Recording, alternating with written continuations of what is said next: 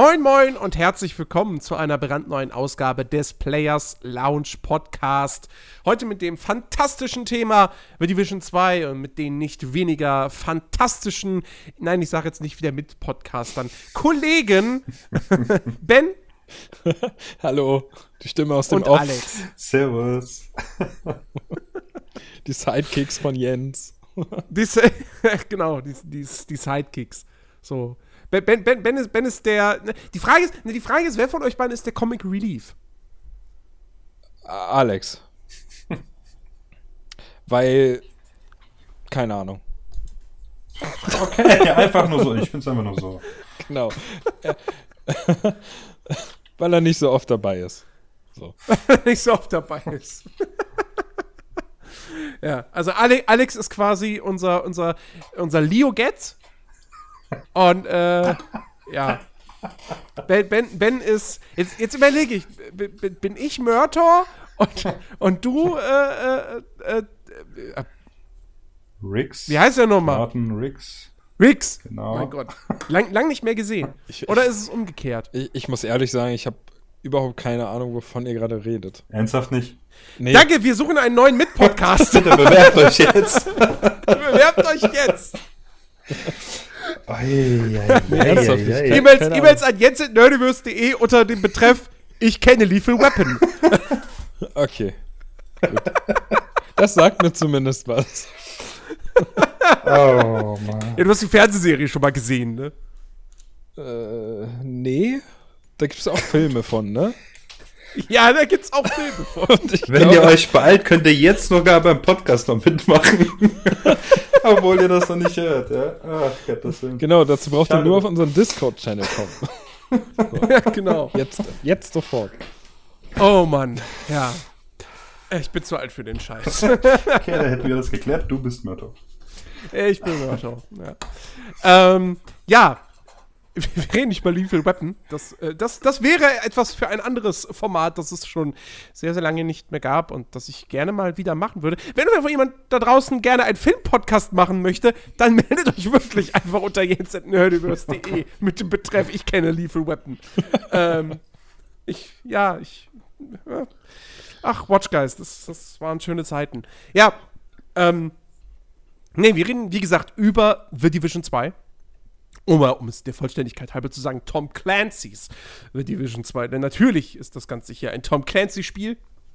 Ähm, der Nachfolger zum Nerdiverse Game of the Year 2016, was ich bis heute irgendwie immer noch nicht so ganz verkraftet habe.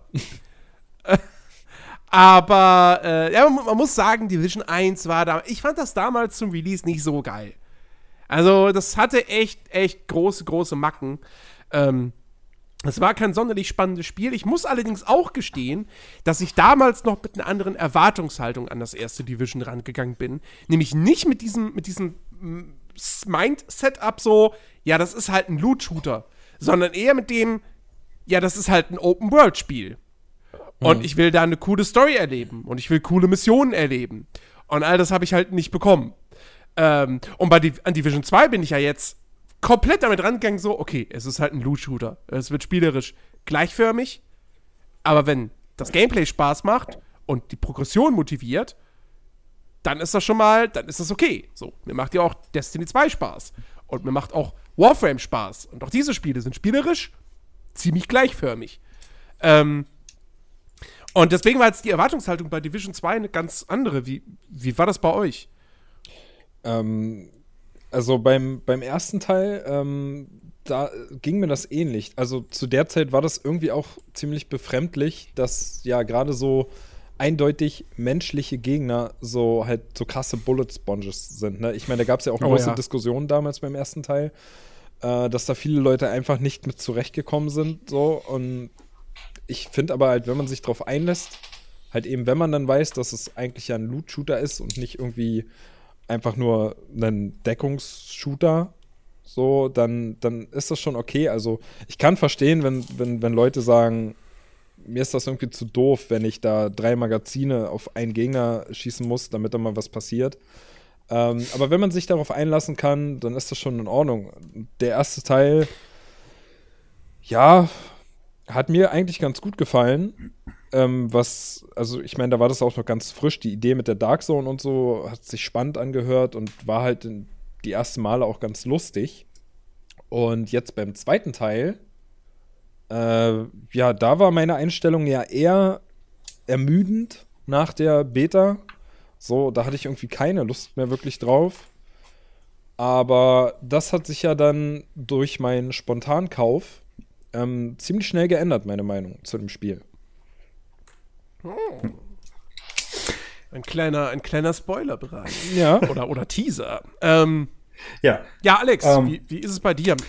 Ja, bei mir war das damals bei dem äh, Einser so, ähm, und zwar, ich habe ja früher mit Chris, äh, ich glaube, fast jegliches Tom Clancy-Spiel damals gespielt und wir hatten einfach super Bock, weil wir einfach nach einer Zeit äh, sehr gut als Team zusammengearbeitet haben.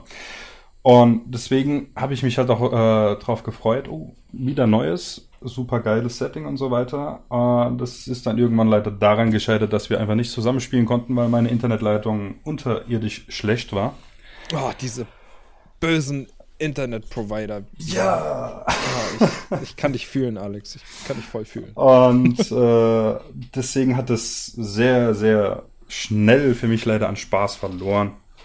Auch wie du ja gerade Ben angesprochen hast, die, dass du teilweise Gegner hast, wo du, wo du einfach glaubst, ey, du, du brauchst jetzt äh, zigtausende Magazine, dass irgendwie was passiert und dich down gehen, das äh, äh, weit was nervig. Deswegen, ich habe es auch irgendwann äh, recht schnell dann wieder gelassen. Und jetzt beim zweiten Teil war das eher so, ich meine, nach der Beta, ich fand's cool. Ich meine, äh, die neue Welt sieht äh, richtig cool aus, aber da kommen wir wahrscheinlich hier später nochmal dazu. Ähm, und jetzt. Das ist das Fazit von Alex. Nein. und jetzt so äh, nach und nach, also mir macht's immer mehr Spaß. Ja? Also das, das, das äh, steigert sich auch. Am Anfang war es mehr so, ah, und jetzt ist, äh, ist es schon wesentlich besser, ja. Ja, ähm, man muss aber sagen, trotz all der Kritik war der erste Teil ein riesiger Erfolg für Ubisoft. Hat sich richtig gut verkauft. War damals, glaube ich, irgendwie so der, der, der, der beste Verkaufsstart eines Ubisoft-Spiels bis dahin. Ähm, wenn ich das richtig in Erinnerung habe. Man möge mich bitte per, per äh, Discord-Kommentare oder so korrigieren, wenn ich was Falsches erzähle. Da, Ähm, ähm, das lag bestimmt auch zum Teil an der, an der, an der Snowdrop Engine, die ja auch damals, ne, als, als Ja, natürlich. sehr, sehr als hübsch Division, ey, bezeichnet als Division wurde. 1 angekündigt wurde, war das krasseste wirklich erstmal die Grafik Mhm. und klar, dann natürlich auch so, oh, okay, Co-op, Third Person, so, oh, es ist ein MMO, oh, das sieht so geil aus, wow. Ähm, und es, es gilt ja eigentlich, oder da, damals galt das noch viel eher, dass äh, so MMOs ähm, nicht unbedingt wahnsinnig hübsche Spiele sind äh, und die neueste Technik haben und so. Ich meine, gut, jetzt im Nachhinein muss man natürlich sagen, The Division 1 war kein MMO. Ähm, und auch The Division 2 ist jetzt äh, übrigens kein MMO. Ähm, aber äh, trotzdem, das war halt schon irgendwie ganz geil und ja, deswegen war ich dann doch am Ende ziemlich enttäuscht von dem Spiel. Ähm, es war aber auch aus heutiger Sicht betrachtet in seiner Release-Version auch als Loot-Shooter eben nicht so geil. Diese Bullet-Sponge-Gegner, die waren halt echt Kretze. Ähm, die Nebenmission fand ich ziemlich scheiße, weil das halt, weil die halt, ja, das war halt dann bloß auch nur immer dieses, dieses, ja, hier verteidige irgendwie so ein Ding oder, na okay, es gab, es gab dann noch diese, diese Mission, wo du ja irgendwie die, ähm, die Spuren von vermissten Personen verfolgt hast. Und dann hast du da irgendwie Echos, äh, äh, Echos ähm, die angeschaut und so weiter. Das war ja noch ganz nett. Haben sie auch allerdings leider dann so ein bisschen, das, das verkam dann halt auch zu so einem Missionstyp einfach. Ähm, und immer wenn, wenn du so ein Spiel hast, wo du so Nebenmissionstypen hast, die sich dann einfach wiederholen, dann bin ich ja schon generell da eher abgeturnt von. Ähm, nee, also da gab es so viele, viele Punkte, wo ich das dann nicht geil fand. Ich habe Division 1 auch nie sonderlich lang gespielt. Ähm, deswegen konnte ich dann auch gar nicht zu den Leuten gehören, die dann irgendwann gesagt haben, nach der Kampagne so, ja toll, im Endgame gibt es ja nichts zu tun. Yay, super toll. Ähm, man muss allerdings auch sagen, dass sie ja Division 1 im Laufe der Zeit wirklich stark verbessert haben. Ähm, spätestens im zweiten Jahr, wo dann eben die ganzen kostenlosen Updates kamen, ähm, hat sich das Ding ja doch sehr gemausert. Sowohl was das Grund-Gameplay betraf, als dann aber eben auch die Aktivitäten im, im Endgame, die du dann da hattest. Ähm, was ich, wie gesagt, leider nie erlebt habe dann. Ich hatte dann zwar durchaus im, im, zweiten Jahr oder dann später halt vor, das Ding noch mal weit zu spielen, hab's dann aber doch aus Zeitgründen und so weiter nicht geschafft. Ähm, umso mehr Zeit habe ich jetzt eben mit Division 2 verbracht, mhm. wo, die, wo meine Erwartungen, ähm, also meine Erwartungen jetzt an Division 2 waren nicht so hoch wie damals an Division 1, weil ich jetzt halt ganz klar wusste, okay, das wird ein Loot-Shooter. Ich weiß, was ein Loot-Shooter ist, was ich davon erwarten kann. Aber meine Erwartungen waren vor allem auch dann nach der Beta doch tatsächlich ziemlich hoch. Weil mir die Beta durchaus gefallen hat, mit Ausnahme dessen, was man da vom Endgame äh, gesehen hatte. Mhm. Und ich das aber verbucht habe unter, ja gut, das ist Balancing, das kommt jetzt halt dann bis zum Release. So, das ist das, was du im Prinzip mit als letztes machst in der Spieleentwicklung, das Balancing, äh, Feintunen. Ähm, und deswegen war ich dann nach der Beta sehr, sehr positiv gestimmt. Generell war man auch irgendwie, bevor das Spiel erschienen war, wusste man schon ganz genau, okay, das wird es im Endgame geben. Ähm, und, und, und sie sagen Endgame first. Und sie sagen das nicht einfach nur, sondern sie zeigen halt auch wirklich Dinge, die, die man dann im Endgame machen kann und dass es da genug Beschäftigung geben wird. Und versprechen obendrein noch eine Kampagne, die 40 Stunden lang ist. Ähm, und ja, wie gesagt, deswegen waren die Erwartungen entsprechend positiv, dass das, dass das wirklich der erste Loot-Shooter werden könnte, der von Anfang an richtig gut funktioniert und einfach ein rundes Gesamtpaket ist. Was wir so bislang in dem Genre schlicht noch nicht hatten. Zumindest nicht in dieser Service-Game-Riege. Also, man muss ja auch immer Borderlands als Loot-Shooter bezeichnen. Das ist ja im Prinzip das Spiel, was dieses Genre groß gemacht hat. Es war nicht der erste Loot-Shooter, weil zumindest ein Hellgate London, an das sich heutzutage keiner mehr erinnert, weil es mega krass gefloppt ist und auch nicht gut war. Aber das war eigentlich auch schon ein Loot-Shooter. Also halt Diablo in Third- bzw. First-Person mit Schusswaffen. Ähm, aber derjenige, der, der, Titel, der das Genre groß gemacht hat, das war Borderlands und Borderlands 1 und 2 und auch Pre-Sequel waren ja jetzt keine Service-Games, sondern es waren eigentlich ja sogar Offline-Spiele mit halt einer Koop-Funktion. Ähm, und die hast du halt durchgespielt, gerade Borderlands 2 war super umfangreich und dann hattest du das Ding aber auch durch. So. Und wenn wir uns an die, an die modernen Loot-Shooter erinnern, Destiny 1, The Division 1, Anthem zuletzt, ähm, die hatten ja alle im Prinzip das gleiche Problem. So, die Kampagne war nicht geil und dann gab es im Endgame wenig zu tun. Höh. So, und alle Titel mussten halt dann irgendwie durch Updates und DLCs gerettet werden. Bei dem einen hat's bei, bei allen hat's, bis auf Anthem jetzt, aber das ist halt auch noch zu frisch. Ähm, aber bei den beiden Destinies und bei, bei Division 1 hat es ja gut funktioniert. Nur die Hoffnung war jetzt natürlich bei Division 2, ich weiß, ich rede gerade viel zu lang, äh, dass es da äh, besser wird. Und ähm, ob das besser geworden ist, das werden wir jetzt heute klären. Aber man hat ja auch bei euch beiden schon so ein bisschen rausgehört. Scheinbar ist es so gekommen. Ähm, wir müssen aber erstmal, glaube ich, dann doch über etwas sprechen, was das Spiel nicht so gut macht. Oh Gott. Um genau zu sein. Möchtest du jetzt über die Story reden? Ja, also. Oh, nehmt euch Zeit, Leute. Das ist der Moment. Story. Das ist der Moment, an dem ihr euch noch mal, weiß nicht, was zu trinken holen solltet oder erstmal den Toilettengang erledigen, es euch bequem macht, weil jetzt, jetzt wird's lang. Zwinker. Storytechnisch ist dieses Ding mega scheiße. Ja. ähm, also. Warum denn? Alex, warum denn? Warum ist das storytechnisch nicht gut? Naja, ich meine. Es wäre lustig, wenn Alex jetzt sich was zu trinken holen gegangen wäre. so er jetzt einfach nicht geantwortet hätte. Hatte ich tatsächlich, ich war leider zu schnell. Nein. Ähm, nee, ich meine, es ist ja, jeder weiß, was äh, passiert ist, warum die äh, Stadt oder besser gesagt das ganze Land vor die Hunde geht und was unsere Aufgabe jetzt ja ist, aber mehr. Mal was, warte, nochmal, nochmal kurz, kurz zusammengefasst. USA, moderne USA der heutigen Zeit, äh, terroristischer Anschlag sozusagen am Black Friday äh, 2015, glaube ich. Ähm, wurde, wurde ein Virus äh, freigesetzt, die sogenannte Dollargrippe oder auch das grüne mhm. Gift äh, was sich dann über die Dollarscheide verbreitet hat, so. Ähm, und hat halt große Teile der Bevölkerung in den USA ausgelöscht. Der erste Teil spielte in New York, die Stadt war total im Arsch. Zweiter Teil spielt jetzt in Washington DC. Die Stadt ist überraschenderweise auch total im Arsch. Und ähm, jetzt ist man halt dort als Division Agent und soll Ordnung schaffen. So. Genau. Das war's auch dann schon im Großen und Ganzen, weil.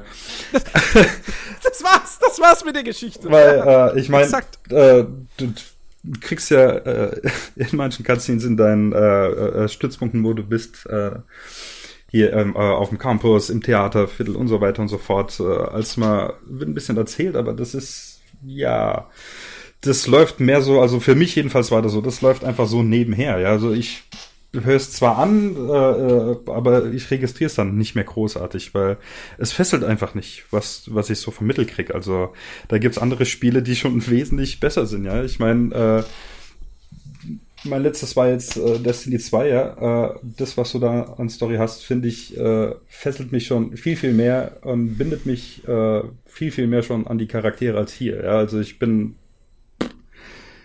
Ja, na, also Division 2, sind wir uns, denke ich mal, alle einig, hat jetzt auch keine wahnsinnig tolle Story. ja, natürlich nicht. Aber was es, was es richtig macht, ist, ähm, es hat einen ganz klaren roten Faden, es hat einen ganz klaren Plot, es hat eine Spannungskurve, es hat einen klaren Bösewicht, ähm, der auch im Prinzip ja in den Zwischensequenzen die Hauptrolle spielt, weil die meisten Render-Sequenzen, vorgerenderten Sequenzen, die meisten davon drehen sich allein darum, dass Gaul in, auf seinem Schiff steht und irgendwie mit seinem, mit seinem, mit seinem Typen da, mit seinem Kollegen da labert oder halt mit dem, mit dem äh, Sprecher vom, vom Reisenden. So. Ähm, und äh, äh, äh, die Story war nett präsentiert. Ähm, und, äh, und was du gesagt hast, Charaktere, weißt du, so ein Destiny hat halt, Destiny 2 hat halt wenigstens dann eben einen, einen Kate 6, der Genau. kein deeper Charakter ist. Aber der ist halt einfach, der ist der lustige Sidekick, der ist der Comic Relief. Und der ist lustig, der ist super toll gesprochen, sowohl im Englischen von Nathan Fillion, als halt auch im Deutschen, finde ich, ist der gut synchronisiert. Ähm, und das ist halt ein Charakter, der hat nicht viele Emotionen, der hat nicht viel Tiefe, aber er ist sympathisch. Der, weil er, der, der weil- bleibt im Kopf weil, auf jeden Fall, ja. Der bleibt im Kopf. So. Und du bist fucking sauer, dass er derjenige ist, der in Forsaken da drauf geht. So. Ähm, und das, weil, weil, weil er der einzige Charakter ist, den dir, an dem dir wirklich was gelegen hat. Richtig. Division 2 hat niemanden dergleichen. Ähm, und Division 2 hat, finde ich, auch keinen Spannungsbogen. Nee, Ähm, überhaupt nicht. Der- der Plot ist halt wirklich einfach nur, du bist jetzt in Washington, du sollst Ordnung wiederherstellen, geh in diese Siedlung, hilf die aufzubauen, kämpfe gegen diese Gang, geh zur nächsten Siedlung, hilf die aufzubauen, bekämpfe eine andere Gang. Genau. Und das war's. Ja. Ähm, da gibt's keine Charaktere, die einem irgendwie im Kopf hängen bleiben, die mehr Persönlichkeit haben als Hi, ich bin auch eine Division-Agentin. Das ist mein Charakter. So. Ähm, beziehungsweise alle sind halt, also man kann ihnen irgendwie die Emotion zuschreiben, nämlich irgendwie so, ja, weiß ich nicht, pisst, verzweifelt, irgendwie. Also es ist, ach Gott, das ist wirklich, da ist, da ist kein sympathischer Charakter. Und, und niemand, mit dem man irgendwie, zu dem man irgendwie eine Bindung aufbaut. So, nichts dergleichen. Ich finde, ich finde, Division 2 ist halt, also mir kommt es halt wirklich so vor, als hätte Massive Entertainment, der Entwickler, einfach im Protest eingelegt, eine Geschichte zu erzählen. weil die ja in einem Loot-Shooter eh kein Schwein interessiert. Und wahrscheinlich fühlen die sich sogar noch bestätigt äh, dadurch, dass bei Anthem die Geschichte, also nicht die Geschichte an sich das Problem war, aber halt dann, wie sie erzählt wurde. Nämlich mit zigtausend Dialogen und Fortasis und du wirst rausgerissen aus dieser Multiplayer-Erfahrung und so weiter und so fort. Wahrscheinlich fühlt sich Massive da jetzt auch noch bestätigt, dass sie den richtigen Weg gegangen sind. Und ja, lieber ähm, habe ich eine Geschichte, in Anführungsstrichen, die ich ignorieren kann und das Spiel sie mich auch ignorieren lässt in einem Loot-Shooter und Koop-Spiel, als dass ich eine Geschichte habe, die ich gern ignorieren wollen würde, es aber nicht kann, wie in Anthem. Ähm, aber dennoch finde ich es einfach super traurig, dass sie, dass sie quasi kapituliert haben und gesagt haben, okay, wir geben uns einfach gar keine Mühe. So. Ja, aber äh, gut, also ich meine, wir haben ja, wir haben in unserer Folge, als wir halt über, über Stories in Spielen gesprochen haben, haben wir ja also gemunkelt, woran das liegen könnte, warum das so ist, warum halt so selten eine gute Geschichte erzählt wird. Und ich glaube auch Division 2 hat sich halt einfach, also Ubisoft hat sich einfach gedacht, Division 1 hat als Spiel, gameplay-technisch, Loot-Shooter hat funktioniert und äh, sie haben ja auch selber gemerkt, dass die Zeit, die es gebraucht hat, um dann wirklich ein richtig gutes Spiel zu werden, der erste Teil, haben sie ja gemerkt, dass, dass das halt aufgeht. Auch weil Division 1 jetzt nicht die beste Story hat. So. Und, und sie haben sich halt beim zweiten Teil einfach auf das Wesentliche konzentriert und haben wahrscheinlich von vornherein gar nicht erst versucht, irgendwie auch eine Geschichte zu erzählen, die einem irgendwie im Kopf bleibt. So, und ich meine, der Grundbaustein der ganzen Geschichte stand ja auch schon fest durch den ersten Teil. Und, und ja, wahrscheinlich hat man sich dann einfach gedacht, ja gut, ähm, du bist jetzt halt der Division-Agent, der für Ruhe sorgen soll, für Ruhe und Ordnung wieder sorgen soll und, und dann ist die Sache auch gut. Mehr brauchen wir nicht. Hauptsache der Rest stimmt. Und ja, der, aber das der, der, der stimmt ja, der stimmt ja soweit auch.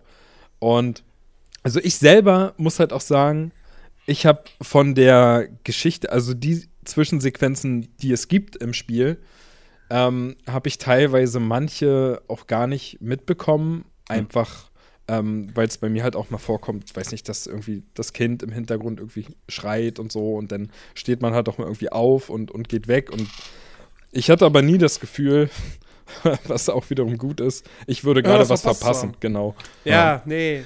Mein, Und, und, und, und ich bin ja ja sowieso der Typ, ähm, der, also habe ich ja auch in dem Podcast gesagt, ähm, über Stories in Spielen, dass ich auch kein Problem damit habe, wenn die Geschichte, äh, wenn man die einfach ignorieren kann, äh, wenn der Rest halt einfach stimmt. Und Division 2 ist halt wieder mal so ein Paradebeispiel dafür, dass es da vollkommen in Ordnung ist, dass man eigentlich ähm, nur die Intro-Sequenz sehen muss und weiß, worum es im ganzen Spiel geht. So. Mehr braucht man eigentlich nicht. Ja, aber das, ich finde das so schade, weil die Intro-Sequenz fand ich richtig cool.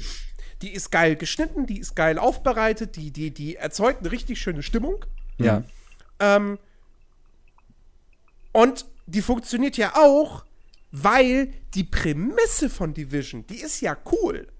Ja, dass du nicht einfach, weißt du, es ist halt nicht einfach normale Postapokalypse oder dass wirklich ein normaler Terroranschlag passiert worden wäre, sondern da hat irgendwer hat halt dieses Virus freigesetzt, das sich über das Geld verbreitet. Das heißt, du hast so eine, du hast so eine natürlich mit dem, Bre mit dem Brechhammer getätigte, aber, aber doch, du hast so eine, so eine Kapitalismuskritik.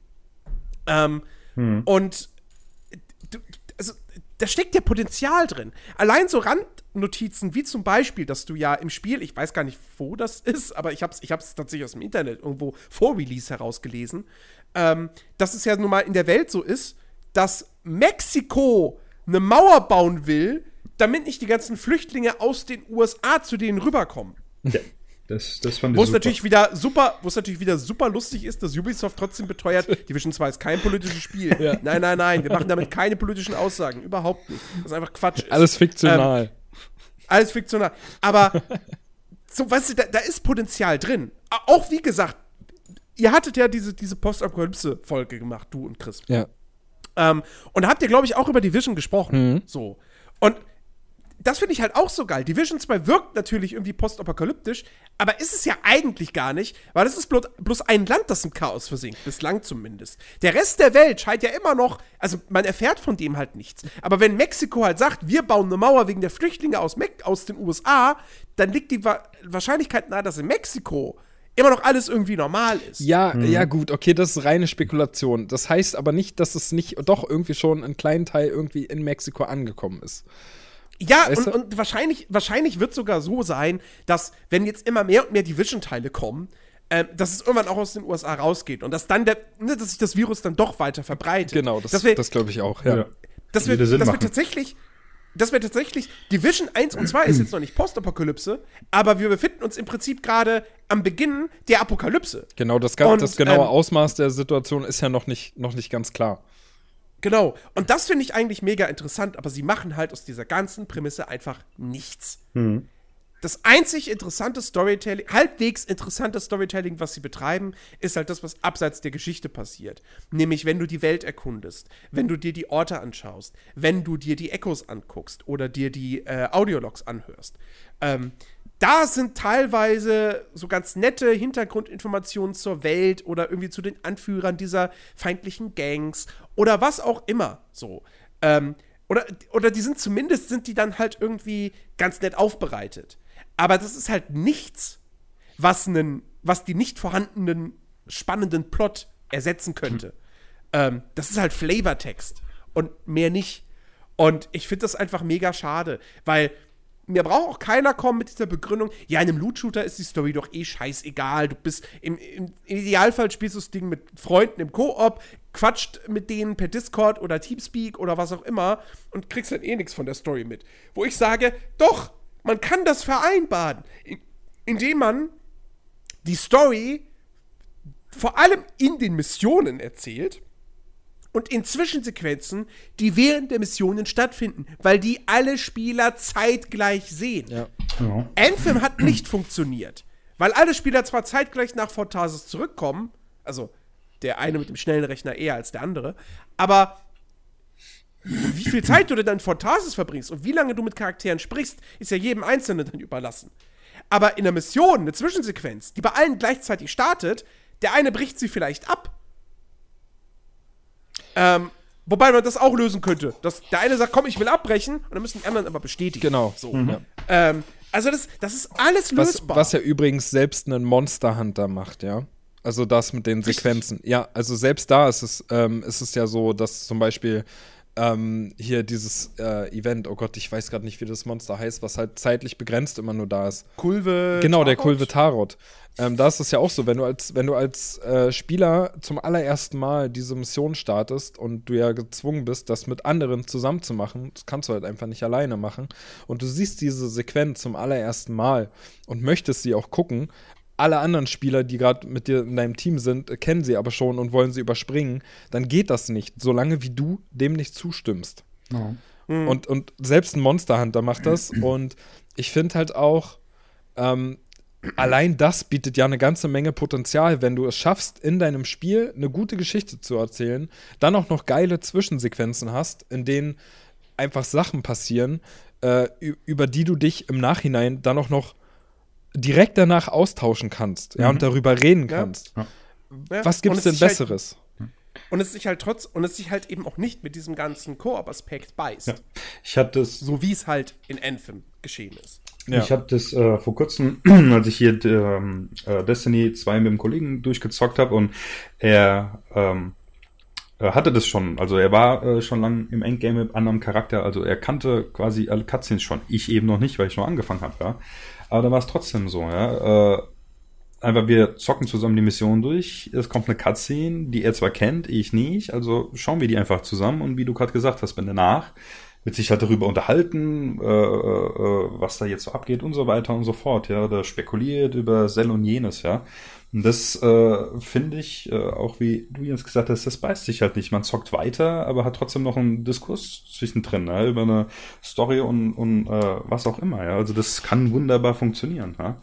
Ich Genau. meine, wir hatten es ihr ähm, letztens im Podcast äh, bei Story, es geht auch wunderbar ohne. Ja, das ist äh, ja auch äh, gar nicht das Problem. Aber dennoch, für mich persönlich ist es auch, macht es mehr Spaß, wenn du eine Story hast. Selbst wenn sie nur ein bisschen klein ist. Wenn sie gescheit erzählt ist, hast du da echt Eben. einen Mehrwert dabei.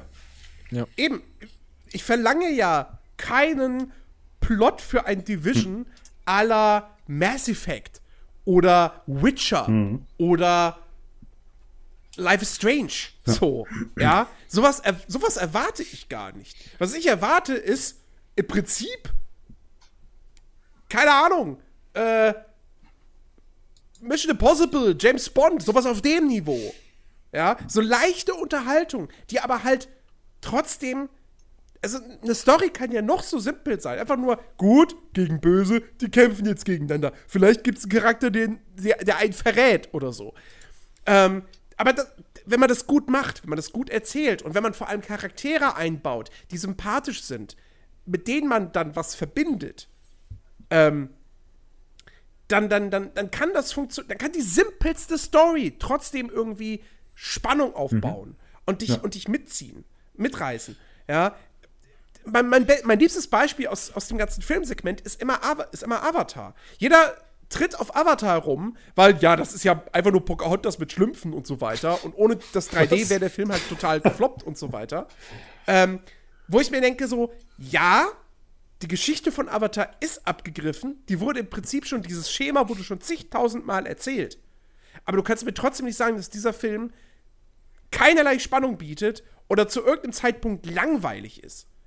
Ähm, also, Avatar, ich, ich habe den mehrfach gesehen und Dito. der hat jedes Mal, mhm. trotz seiner Länge, hat der echt Spaß gemacht. Das und trotz seiner wirklich einfallslosen Geschichte. Der, der, macht trotzdem Spaß. Das ist der einzige wow. Film, bei dem ich sechsmal am Stück im Kino war. Oh, okay. und ich bin selten war, im Kino. War aber auch, es war aber halt auch ein geiles Kinoerlebnis. So. Es war ein richtig geiles 3D, ja. Ja, und deswegen, also auch in Division 2, du könntest, du könntest dir einfach so ein Schema nehmen, was schon zigtausendmal verwendet wurde. Wenn du es aber gescheit umsetzt, gescheit inszenierst und so weiter, dann kann das trotzdem gut funktionieren. Ja. Weil etwas, was zigtausendmal immer wieder verwertet wird als Geschichte, als Geschichtsschablone, äh, äh, ähm, ähm, so. Es hat ja auch einen Grund, warum das eine Schablone ist und die immer wieder verwertet hm. wird. So, weil sie funktioniert.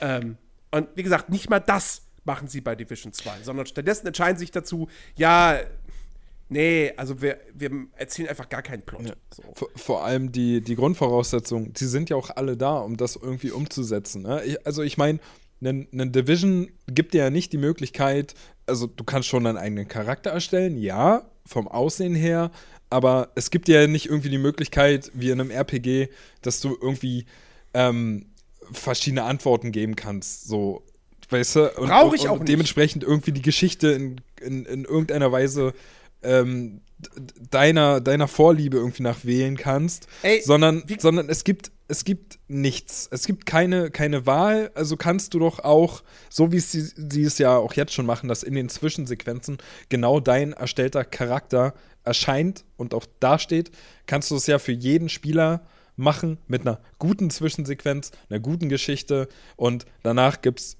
einfach Redebedarf und dann redet man darüber und dann hast du halt alles richtig gemacht. Warum? Ja. Warum nicht? Äh, ja. Ja.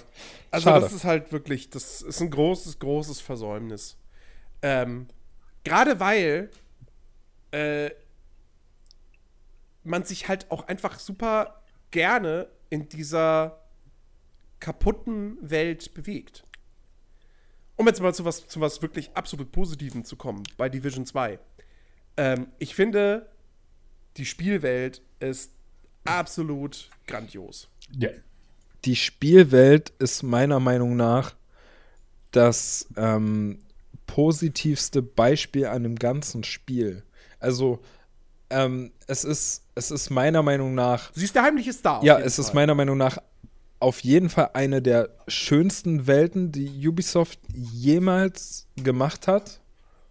Äh, ich würde sagen, ja gut, auf einer Stufe würde ich das mit ähm, Odyssey und Origins stellen, aber ähm, trotzdem ist es, es ist vom Detailreichtum her auf jeden Fall an jeder einzelnen Stelle so liebevoll gestaltet. Es gibt mit Sicherheit so viele, so viele Orte in dieser Welt, ähm, die, die, also die in keinster Weise irgendwie lieblos gestaltet wirken. Es wirkt irgendwie alles wie von Hand erstellt.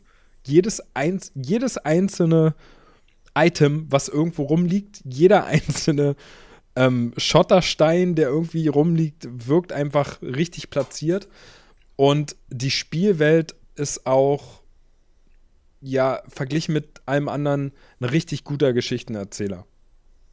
Wenn ich, also ich, ja. ich, ich denke das speziell einfach so, ähm, an diese eine Kinderstation, durch die wir da gelaufen sind. Oh ja, die hat stimmt. allein, allein diese, ähm, die, dieser Ort der Spielwelt hat irgendwie mehr Story gehabt als jede Zwischensequenz, die es irgendwie gibt in einem Spiel. Ja, das, das ist richtig. Da, da hatte man schon so ein bisschen so ein Kloß im Hals, ja. Ja. Ähm, aber das, das sind, das würde ich trotzdem sagen, dass es aber eher Ausnahmen sind. Also das Ding, für mich ist es jetzt in Sachen Environmental Storytelling nicht auf einem Niveau von einem Fallout 4 oder so. Äh, das Ja, kriegt's nicht ja, hin. gut. Aber, aber es, ist, es ist okay. Ähm, für, für mich lebt die Welt vor allem halt, wie gesagt, von ihrem, von ihrem Detailreichtum. Ähm, jeder Straßenzug sieht halt wirklich so aus, als wäre er zu 100% von Hand gebaut. Klar wiederholen sich Assets, aber es fällt dir nicht so sehr auf. Mit Ausnahme vielleicht von, weiß ich nicht, manchen Innenarealen von Gebäuden oder so, die jetzt nicht Hauptschauplätze von Missionen sind. Da siehst du dann vielleicht doch so, ja, okay, den Flur, den habe ich schon mal gesehen, am anderen Ende der Stadt. Aber, ähm, mein Gott, geschenkt. So. Äh, das, das. Da also musst du das aber schon wirklich, sehr genau wirklich hingucken, muss man auch da musst du sagen. schon ne? sehr, ja, da musst du sehr genau hingucken. Es ist wirklich der Wahnsinn, wie detailliert diese Stadt ist. Ähm, und das können sie auch bei so einem Spiel wie Division natürlich machen, weil es ist halt nur diese eine Stadt und es ist ja auch nicht komplett Washington. Ähm, die ist, dadurch, dass man da ja nur zu Fuß durchläuft, wirkt sie groß, ansprechend groß, passend groß. Aber äh, klar, also wenn du jetzt von der reinen Fläche ausgehen würdest, dann ist das wahrscheinlich weiß ich nicht, bestenfalls so groß wie eine der mittleren Inseln in einem Assassin's Creed Odyssey. Ja. Ähm, Ja. Ja. aber, aber deswegen, weil du eben so eine, so eine überschaubare Welt dann doch hast, kannst du natürlich so sehr in die Tiefe gehen, sozusagen, was, was das Design betrifft. Ähm, und das sticht einfach sehr positiv heraus. Ähm, ich, also ich, in diesem Spiel, ich meine, in so Loot-Shootern, die sehr, sehr stark Gameplay-orientiert sind, da bin ja auch ich jemand, der dann tatsächlich mal sagt, so komm, ich nutze jetzt mal die Schnellreise. Obwohl dieses Spiel eigentlich ja durchaus auch immersiv ist, weil diese Welt so detailliert gestaltet ist und, kommen wir gleich zu, weil sie auch sehr viel lebendiger wirkt als im Vorgänger. Ähm, aber äh, ich auch immer wieder habe ich habe ich dann doch auch gesagt so, nee, ich will jetzt die Schnellreise nicht benutzen. Ich laufe jetzt hier lang, weil das A super schön aussieht und B auf dem Weg auch immer was passieren kann. Entweder stolper ich in ein Event rein oder ich entdecke zufällig, hey, in das Gebäude kann man rein. Oh, warte mal, was ist denn da drin? Ah, Loot, geil. Ähm, also es lohnt sich halt auch wirklich, auf die Schnellreise mal zu pfeifen und dann halt einfach von A nach B zu laufen. Ja. Ich mache das, Sowohl von dem, was man sieht, als auch von dem, was man davon dann ja. spielerisch hat. ich mache das mittlerweile auch nur noch, äh, wenn wir jetzt zusammenspielen und äh, äh, ich kurz in die Operationsbasis muss. Ja, also dieser schnelle Wechsel mal zwischendrin. Ja? Ähm, aber wenn ich alleine bin, laufe ich auch eher durch. Ja, ich finde es auch ähm, was äh, sehr gut äh, mit der einspielt, ist ja New York war ja im Winter. Ja, es war verschneit, es war düster, es war grau. Jetzt, ich, äh, was, das spielt ein halbes Jahr später oder sowas, wenn ich. Sieben äh, Monate, Genau, ja. das ist Sommer. Äh, und du hast Sommer, ja, es ist lichtdurchflutet, ja, du, äh, diese Optik, ja, die Natur holt sich halt, jetzt, das blüht alles, holt sich die Stadt mehr oder weniger zurück, ja, mittendrin dann das Washington Monument oder das Lincoln Memorial und alles, ja, also das ist wahnsinnig schön inszeniert und sieht echt gut aus, ja, und wie du sagst, es, Es macht einfach Laune, äh, durch die Stadt durchzulaufen, ja, und alles mal wirklich einfach anzuschauen, ja, wenn du gerade Zeit hast, wenn halt dann äh, kein Event jetzt zwischen rein äh, kretsch quasi, sage ich jetzt mal. Allein, allein die ganzen Werbetafeln. Ja. Ich meine, Ben hat, hat dann irgendwann gesagt: So, ey, guck mal hier, hier ist irgendwie Werbung für ein, für ein Smartphone oder für ein Tablet, was irgendwie 64 Gigabyte RAM hat und 128 äh, äh, äh, Terabyte oder irgendwie sowas. hat so auch gedacht, so, okay, das ist. Das ist ich meine, das spielt ja in unserer heutigen Zeit, das Spiel. Und naja, also nicht mal PCs haben heutzutage 64 Gigabyte RAM. Ähm, also das ist schon, das ist schon ganz geil. Ähm, was ich auch auf jeden Fall noch, noch sagen wollte, dadurch, dadurch, dass es jetzt halt Sommer ist und, und, und alles ist, ist überwuchert und du hast so viel Natur. Erstmal, also generell finde ich auch, ich finde Washington einen viel besseren Schauplatz als Manhattan im Vorgänger. Du hattest, also die Welt in Division 1 ist auch schön und auch super detailliert. Ähm, und das mit dem Winter und dem Schnee fand ich eigentlich auch cool, weil du hast die ganze Zeit so, überall ja. ist die Weihnachtsdeko und so weiter. Das hatte was. Aber das Problem, was du hast in Division 1, es war halt auch leider nur Manhattan. Man hatte sich ja immer erhofft, okay, mit den DLCs hast du dann irgendwann später auch die ganzen anderen Stadtteile. Kam ja nie. Ja. Es kam mit dem letzten großen Update, was Division 1 bekommen hat, kam ein weiteres Gebiet hinzu. Ähm, das war dann, glaube ich, irgendwie, irgendwie der Hafen oder so. Ähm, aber im Großen und Ganzen war es immer nur Manhattan. Und Manhattan ist halt einfach bloß, ja, du hast den Central Park, okay, aber ansonsten ist halt bloß Wolkenkratzer. Wolkenkratzer, Wolkenkratzer, Wolkenkratzer.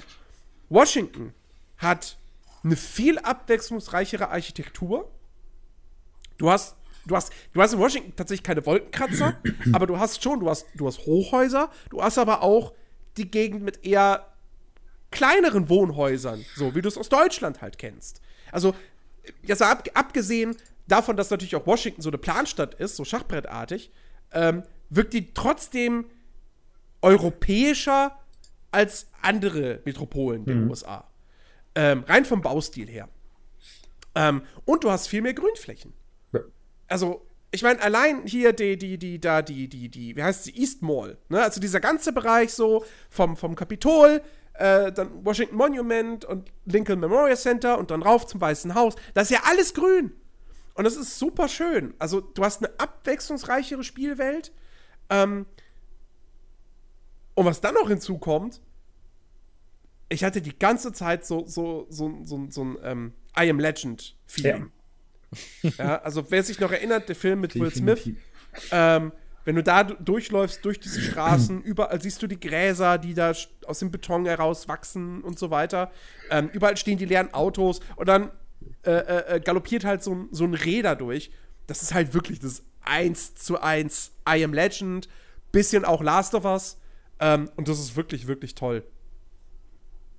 Ja, Ja. also. Ich, ich kann dem gar ja mehr wirklich, es fehlt ja wirklich nur noch, es fehlt ja wirklich nur noch der eine Hund, der zu einem gehört. So, und mit einem läuft. aber, na, es gibt Hunde, aber die laufen halt in der Regel immer weg, weil sie Angst haben. Ja. Aber da, da, da sind wir es halt schon. Lebendigkeit der Spielwelt. Ähm, viel besser als im Vorgänger.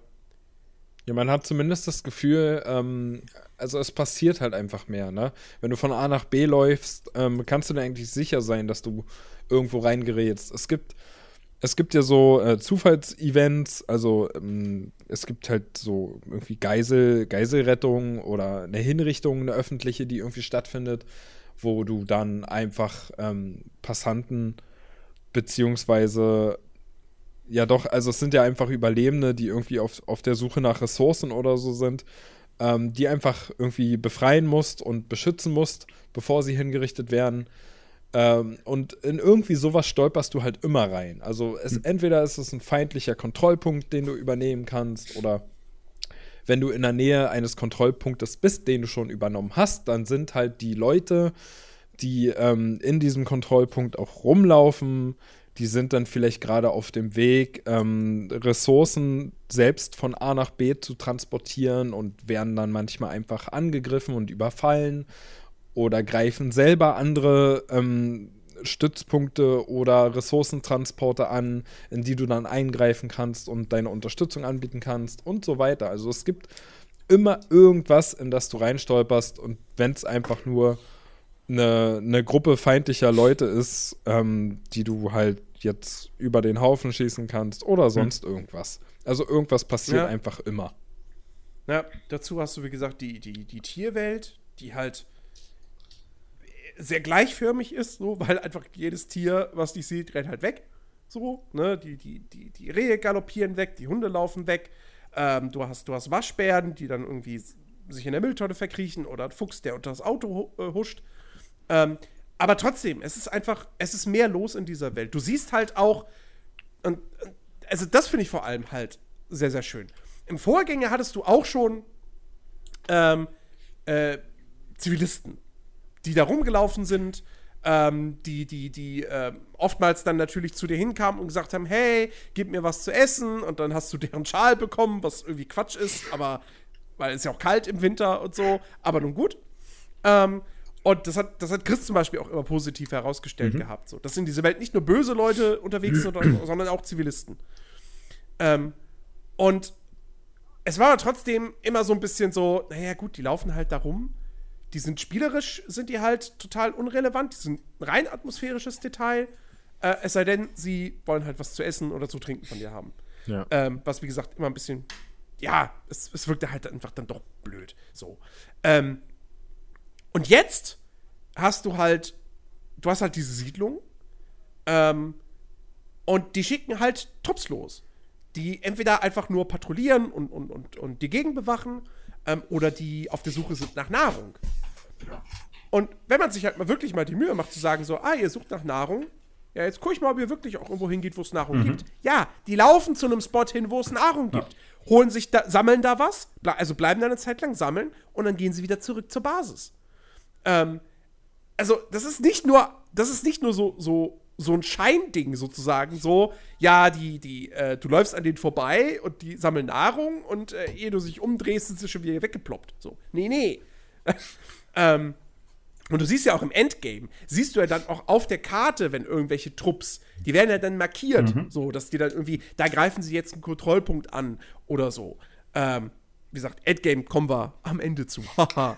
ähm, und das ist, das ist wirklich, wirklich geil. Plus, du siehst halt auch einfach die Auswirkungen deiner Taten. Wenn du die ganzen Kontrollpunkte einnimmst, dann sind halt auch immer mehr freundliche NPCs in der jeweiligen Region unterwegs. Ähm, und weniger Feinde. Ähm, und das ist, das ist wirklich, wirklich cool. Ja. Plus, dadurch, dass du so viele Events hast und immer wieder in irgendwas reinstolperst, hast du dann einfach ein gutes Pacing, wenn du so durch die Welt läufst. Ähm, also es, es ist selten, dass du einfach mal 10 Minuten da langläufst und nichts passiert. Das stimmt, ja. Das ist eigentlich, das kommt nie vor. So. Es gibt immer irgendwas, wo du sagen kannst, so, ja, ich bin jetzt eigentlich auf dem Weg zu der Mission A, aber hier, ja, hier ist jetzt gerade so ein Propaganda, äh, so eine Propaganda- äh, Sendung, die ich jetzt hier quasi deaktivieren muss. Dann läufst du einmal am nächsten Häuserblock. Ah, hier sind Geiseln, die ich befreien kann. Alles klar. So, dann stolperst du in die Mission rein. Dann kommst du aus der Mission raus. Dann läuft ein Konvoi an dir vorbei, den du aufhalten kannst. Dann kommst du zum Kontrollpunkt und so weiter. Also, auch da, das, was Anthem total ruiniert hat, äh, kriegt, kriegt Division 2, dadurch, dass es wirklich ein Open-World-Spiel ist, ähm, richtig, richtig gut hin. Also das Pacing in Division 2 ist ah, hervorragend. Ich finde, ähm, im ersten Teil war das ja, das ha- ha- hast du ja schon erwähnt, dass hier äh, als Zivilisten auf dich zukommen wollten, essen und so weiter. Ich habe es des Öfteren geschafft, die zu verscheuchen, weil ich aus Versehen die Waffe gezogen habe. Äh, aber nun gut. Ähm, und da ist ja ähm, so in diesem Vergleich, ich meine, du siehst auch äh, einfach eine Entwicklung äh, in dieser Gesellschaft äh, jetzt von diesen Teilen. Ich meine, logisch, das spielt sieben Monate später, aber dennoch. Was in New York alles noch ah, über Leid und alle, nö.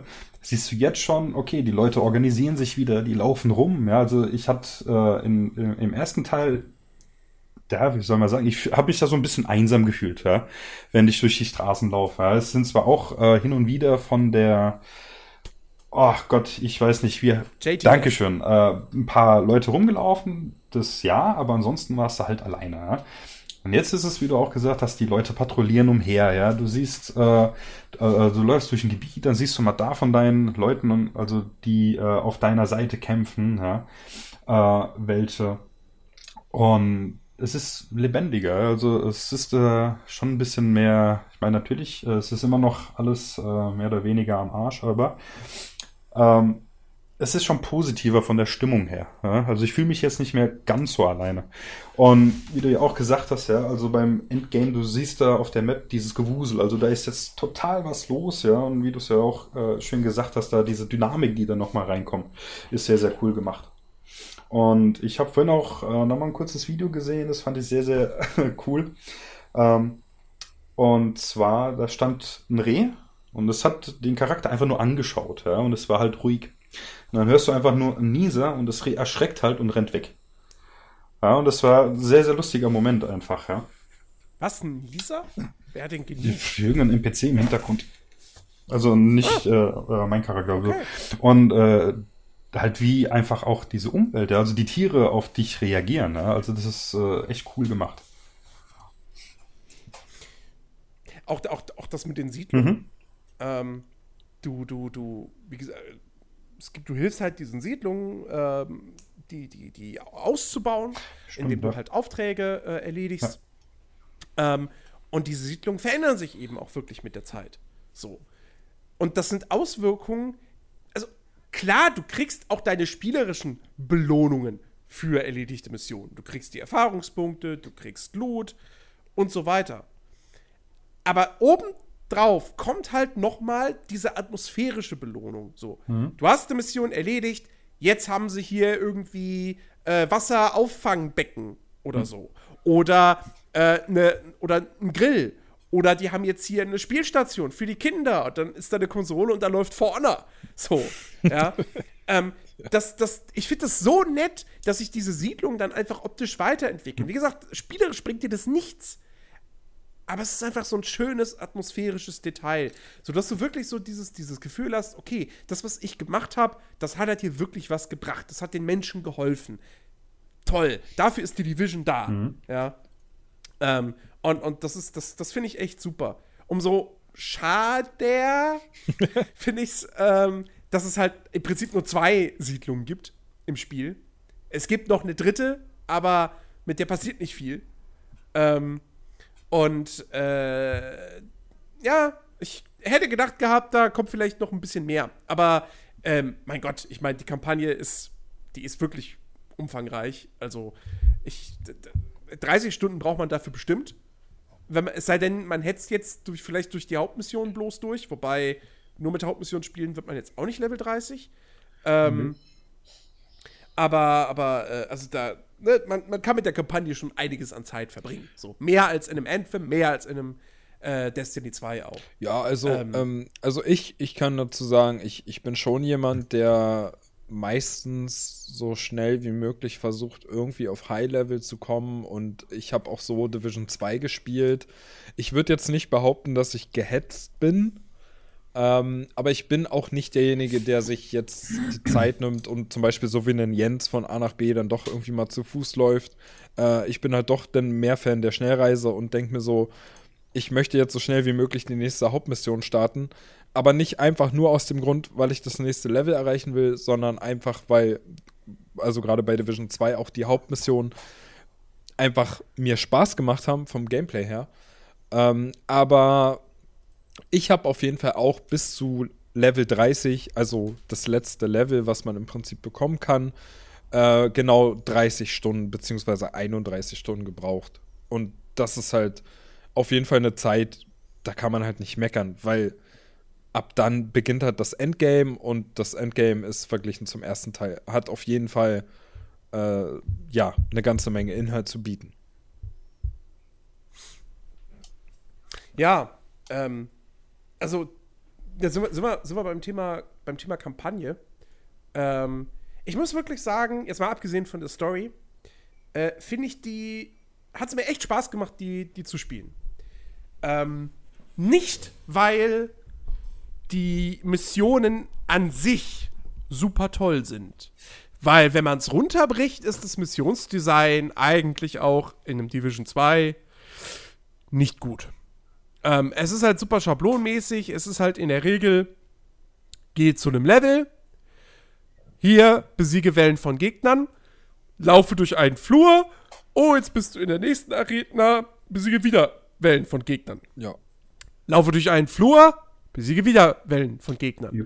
Manchmal hast du so Sachen drin wie verteidige diesen Punkt. Ähm, was aber sich dann auch nicht anders anfühlt, als einfach nur besiege jetzt die Gegner. Ähm, oder dass du irgendwelche Sachen zerstören musst oder ähm, scannen musst oder wie auch immer.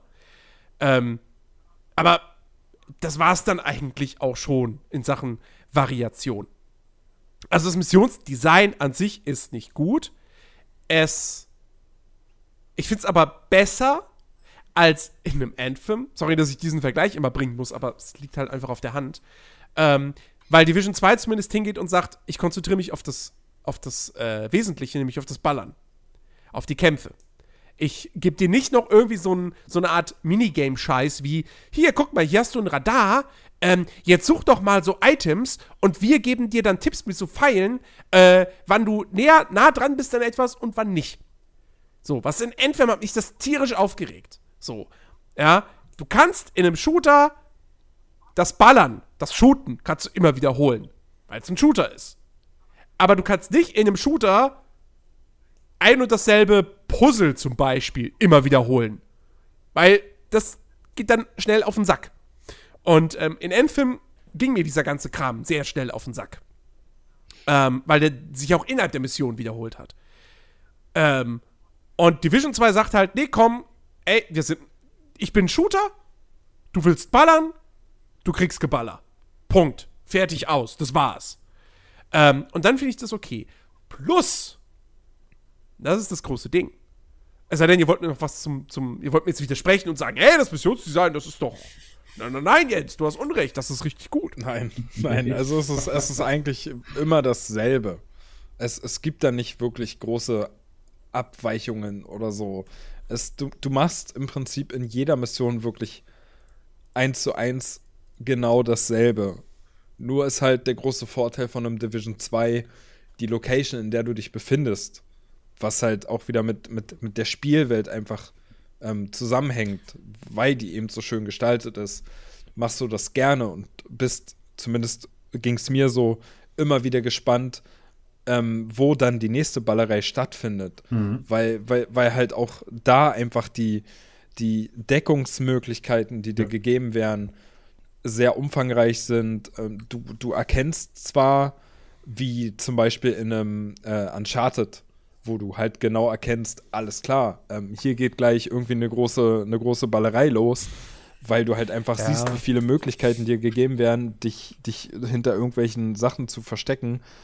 Ähm, und es ist auch schon lustig, äh, wie viele, wie viele rote Benzinkanister zum Beispiel im Museum ja, ja, genau. genau. Ähm, oder, oder halt auch die, ähm, die, die, die bekannten ähm, Munitionskisten, die halt überall stehen, wo du halt weißt, alles klar, ähm, hier soll ich meine Munition auffüllen, mhm. weil es im nächsten Raum, weil da halt wieder eine ganze, eine ganze Menge an Gegnern kommt. Aber Division 2 schafft es halt, dass man erstens Lust auf diese Schießereien hat, weil sie sich dann doch wirklich gut anfühlen. Und gerade dann, wenn du, wenn du Freunde hast, mit denen du das zusammenspielen kannst, ähm, also ein Division zwingt dich ja auch, Missionen einfach mehrmals zu machen. Du wirst nicht drum rumkommen und machst jede Mission nur einmal, alleine weil sich ähm, das Endgame halt einfach auch darum dreht, dass du die Mission wiederholst, nur mit anderen Gegnertypen, mhm. aber dazu später mehr. Macht es halt trotzdem Spaß und ich persönlich habe kein Problem damit, eine Mission zum fünften oder sechsten Mal zu spielen, weil du dann doch taktische Möglichkeiten hast und einfach mal sagen kannst, ich gehe jetzt einen anderen Weg und versuche mich irgendwie vorzupreschen als im letzten Run, den ich hier gemacht habe. Hm. Oder du sagst, ja, was weiß ich, du nimmst halt jetzt mal die Minigun, die da irgendwo rumsteht. Oder keine Ahnung, also du hast da schon verschiedene Möglichkeiten und deswegen macht das halt auch einfach Spaß.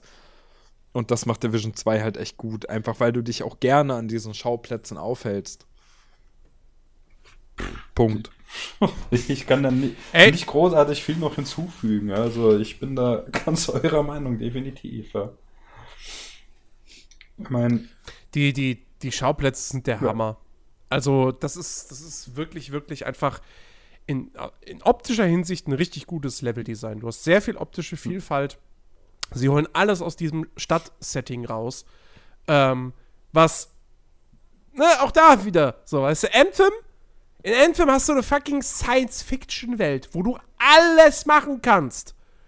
Und wo kämpfst du in diesem Spiel? Es ist immer Dschungel, es ist immer irgendeine Ruine oder eine Höhle. In der einen Höhle leuchtet es rot, in der anderen blau. Das sind die Unterschiede. So. Und das ist halt einfach nichts, nichts zu vergleichen mit, ja, du hast jetzt hier Washington und du bist immer natürlich in irgendwelchen Gebäuden, so, aber das eine ist ein Museum über die Geschichte der amerikanischen Ureinwohner. Hm. Das andere ist hier, äh, da, da, also zugegeben, es gibt sehr viele Museen in, in, in, in, Division 2, aber es gibt wahrscheinlich auch sehr, sehr viele Museen in Washington, hm. ähm, von dem her passt es ja. Ähm, also das andere wäre dann irgendwie das, das äh, hier das Space äh, Welt Raum, Raumfahrtmuseum. Genau. Du hast dann aber auch so Sachen wie zum Beispiel im Geschichtsmuseum hast du diese, diese Vietnam-Ausstellung. Ähm, Oder auch, äh, und dann, dann in einem anderen Museum, im Raumfahrtmuseum oder so, hast du dann, das so irgendwie das Planetarium, wo A, im Hintergrund ein Audioguide läuft, B, der Sound, weil du in diesem Planetarium bist, gedämmt ist. Also Sounddesign von Division 2 ist auch wirklich, wirklich fantastisch. Ähm, Gerade auch in den ruhigen Momenten. So, wenn du in, im Park bist, in der Natur und keine Gegner sind in der Nähe, es fallen keine Schüsse und du hörst nur die Vögel zwitschern. Das ist richtig toll. Und dann ballert Ben rum und die ganze Stimmung ist wieder kaputt. Aber, aber also Sounddesign ist wirklich muah, Zucker. Ähm, jedenfalls, äh, du hast dieses Planetarium, dann hast du da irgendwie die, die, die, die, die Mars-Ausstellung sozusagen und fühlst dich für einen kurzen Moment wirklich wie in einem Halo oder so. Also wie in einem Science-Fiction-Spiel halt wirklich. Ähm, dann hast du irgendwie, ja, das, das, das, das Lincoln Memorial Center. Ähm, äh, oder, nein, das Lincoln Memorial. So, ist kein Center. Ähm, oder, äh, ja, oder keine Ahnung, oder auch hier der eine Stützpunkt von den Outcasts, Roosevelt Island. So, was total überwuchert mhm. ist halt. Ähm, also, das ist, das ist, das ist wirklich, wirklich toll, wie viel Vielfalt sie da in die, in die, nicht nur in die allgemeine Open World, sondern eben dann auch in die Levels ja. äh, gesteckt haben. Was, ähm, was ich da. Und deswegen machen die Missionen Spaß. Was ich da sehr, sehr cool fand. Äh, vor allem, wenn wir zu dritt spielen, ja, das ist mir, hoppala, äh, schon des Öfteren halt äh, aufgefallen, einfach diese äh, Taktik, die man da hat, allein beim, beim Vorbrechen, ja, die du durch diese, äh, keine Ahnung, ähm, ich weiß gar nicht mehr, in welchem Level das war, wo diese ganzen leuchtenden äh, Quader, äh, Würfel stehen, die rot werden, wenn irgendjemand dran steht. Ich meine. Der Regierungsbunker. Dann ist der das, genau. Das. Der beginnt so. Und allein dieser Anfang, ja, wie jeder da quasi äh, äh, von Würfel zu Würfel über Kreuz und hin und her, ja, also das ist echt cool gemacht, auf jeden Fall, ja. Ähm, oder auch im Kap Kapitol war das, glaube ich, dann zum Schluss, wo da teilweise dann auch Gegner von oben kommen, ja. Also du bist da in dieser Rotunde drin, ja, und äh, äh, außenrum über dir sind die Gegner, ja. Und du musst dich da anpassen. Das ist äh, wirklich sehr gut gemacht. Ja, also da, da gibt es da gibt's echt eine ganze Menge Beispiele. So, ich, ich erinnere mich da ganz gerne an dieses, äh, wie hieß es, Pontomac oder Potomac Event Center. Potomac, Potomac ja. ja. genau. Ähm, wo, wo, wo, du halt einfach irgendwie in so einem, so einem ja, so eine, so, so eine Art Einkaufscenter irgendwie von durch die ganzen Geschäfte läufst und auch hm. die Geschäfte, wie detailverliebt das alles ist. So in jedem Geschäft stehen wirklich andere Sachen und die ganze Werbung überall, also das, das macht halt einfach echt eine ganze Menge Spaß und, und halt auch die, die Vielfalt hatte ich, also das hatte ich vorhin schon so ein bisschen angekratzt, die, ähm, die dir das Spiel dann gibt, so du, du hast nicht nur einfach diesen einen Schlauch oder dieses eine große Areal, sondern du hast auch einfach mal Wege, die, die, die abseits irgendwo langführen, wo du dann versuchen kannst, die Gegner einfach zu umgehen und dann plötzlich hinter denen stehst und die kriegen das im ersten Moment einfach gar nicht mit. So, und das, ja, das, das gibt dir halt einfach so viele Möglichkeiten, ähm, die, die immer wieder gleichen Missionen dann doch auf andere Art und Weise zu lösen und abzuschließen, was halt einfach dann trotzdem immer wieder Spaß macht. Also, wir hatten ja am Anfang gerade die Situation, dadurch, dass wir die Beta gemeinsam gespielt haben und, und dann in der Vollversion auch, dass wir so am Anfang, ähm, Jens kann sich da wahrscheinlich noch gut dran erinnern, überhaupt keine Lust hatten, dieses äh, Jefferson Trade Center nochmal zu spielen, eben weil wir das schon so oft erlebt haben und gefühlt Division 2 nur aus dieser einen Mission bestanden hat. Aber ähm, ja, also ich meine, es gibt genug andere Missionen, die ich jetzt so noch öfter gemacht habe als, als das Jefferson Trade Center. Ich meine, allein den Regierungsbunker. Ich weiß nicht, ich habe den jetzt sechs oder sieben Mal gemacht und ich hätte jetzt kein Problem, den nochmal zu machen. Einfach, weil es da auch noch Wege gibt, die ich halt noch nicht probiert habe. So. Und weil, das ist halt auch das Ding. Die Locations sind cool, ja. Aber Division 2 macht am Ende des Tages vor allem halt auch deshalb Spaß. Weil wie bei dem Destiny einfach das Gameplay Bock macht. Ich, ich sage jetzt nicht, dass das Shooter-Gameplay in Division 2 so gut ist wie in einem Destiny 2. Nein, ist es nicht. So gut, also Destiny 2 ist halt schon einfach, das ist die Königsklasse in Sachen Gunplay. Ja. allgemein. So, über, über alle Shooter verteilt, würde ich sagen. Ja, auf jeden Fall. Ähm, aber Division 2 macht gameplay-technisch echt Bock. Das Gunplay ist gut. Du hast ein gutes Trefferfeedback. Ähm, und sie haben ja auch das Problem mit den, mit den Bullet Sponges gelöst, weil die normalen Standardgegner, die fallen relativ schnell. Ich finde es ein bisschen schade, dass du nur mit, nem, mit einer Shotgun und mit einem Snipergewehr einen direkt tödlichen Kopfschuss landen kannst. Ja, also mit so einem, zum Beispiel mit so einem normalen Einschussgewehr, was halt kein Sniper ist, aber auch kein Sturmgewehr. Da ist ein Kopfschuss, der zieht ja mehr als die Hälfte ab, aber du brauchst da schon zwei Schüsse. Minimum. Ähm, das finde ich ein bisschen schade. Ja, das kriegt ein Destiny 2 dann doch immer noch besser hin. Also, ich meine, auch im Destiny 2, so die normalen Standardgegner, wenn du mit einem, mit, zum Beispiel mit so einem ähm, äh, Impulsgewehr auf die schießt, ja, was so Feuerstöße abgibt. Ein Feuerstoß in den Kopf rein, Gegner ist tot. So. Das hast du in Division 2 nicht. Da brauchst du zwei. In der Regel. Ähm, aber die fallen trotzdem relativ schnell um. So, dass es nicht negativ auffällt. Ähm, und die, die kn- knackigen Gegner, die sind an sich Bullet Sponges. Aber nicht, weil die irgendwie, keine Ahnung, super viel Actimel getrunken haben und tolle Abwehrkräfte haben. Weil so muss es scheinbar im ersten Teil gewesen sein. Ähm, sondern weil die jetzt alle Rüstungen tragen. Und das Geile ist halt aber auch, dass du diese Rüstung eben gezielt zerstören kannst. Ja. Und was weiß ich, dann hast du da irgendwie so einen vollgepanzerten äh, Gegner und schießt ihm die Rüstung am Arm kaputt und dann liegt der Arm frei. Und dann ist es scheißegal, dass es nur der Arm ist. Wenn du dann alles auf den Arm fokussierst, da liegt der Gegner ganz, ganz schnell tot am Boden. ja, das stimmt. Ähm, du musst nur halt diese Panzerung knacken. Und wie gesagt, ja, der, der spielerische Unterschied zu vorher ist nur marginal. Du schießt immer noch sehr, sehr lange auf diesen Gegner drauf. Wobei jeder Gegner irgendwie eine Schwachstelle hat und wenn man die trifft, dann ist auch die Rüstung schnell kaputt.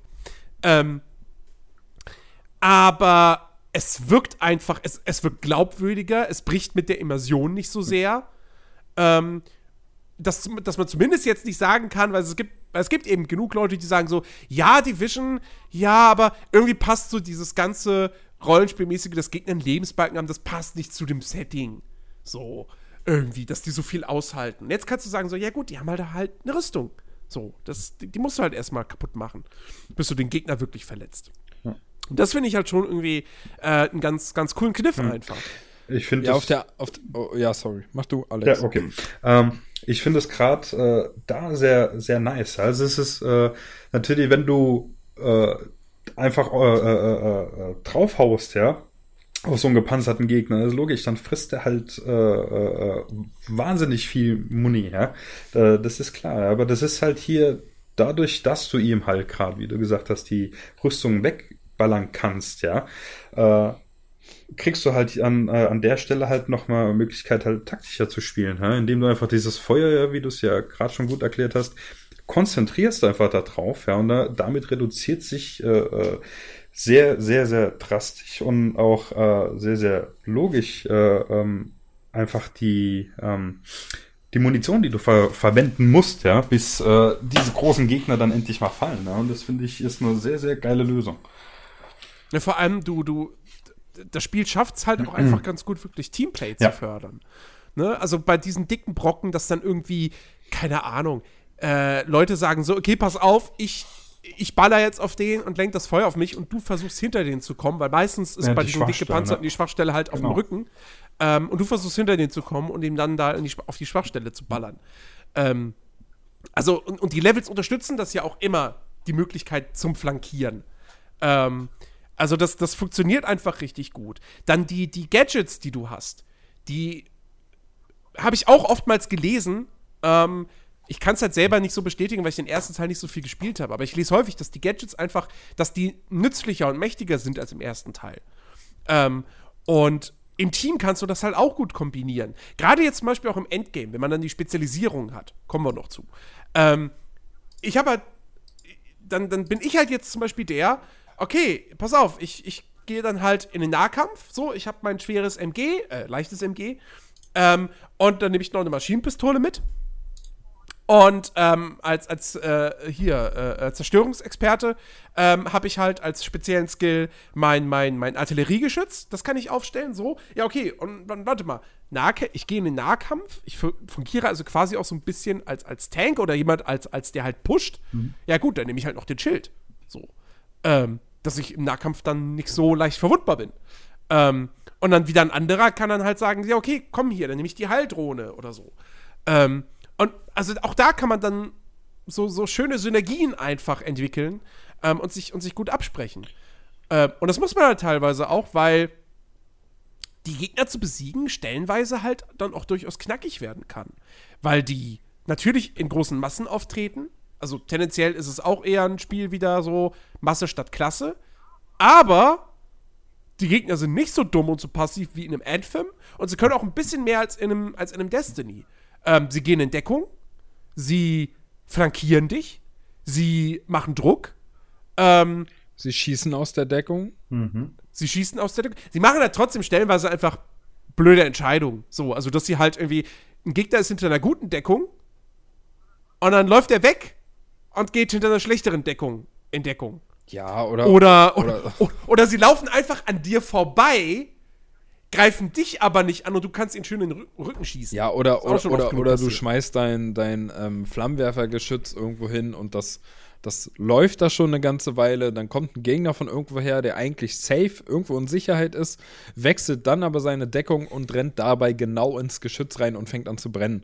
Also, ja. das sind so Momente, wo man sich halt denkt: Ja, gut, war jetzt vielleicht nicht so schlau von dir, aber ansonsten, so wie sie halt reagieren, macht das, macht das schon Spaß und regt halt auch oft zu ähm, plötzlichem Umdenken einfach an, so dass man dann irgendwie sagt, oh, oh Gott, oh Gott, oh Gott, der kommt, der kommt straight irgendwie auf mich zu und da muss man schnell seine Position wechseln und das verhindert halt auch irgendwo einfach, dass man sich eine Deckung sucht und dahinter, Deckung, genau, ja. und einfach mhm. da bleibt und, und irgendwie aus der Deckung schießt und so. Ja. Ähm, Richtig. Ich, ich wollte ich wollt noch mal kurz äh, hinzufügen ähm, zu, zu der Sache, dass ähm, die Gegner halt irgendwie recht schnell umfallen und es halt so Bullet Sponges gibt, die dann doch ihre Schwachstellen haben.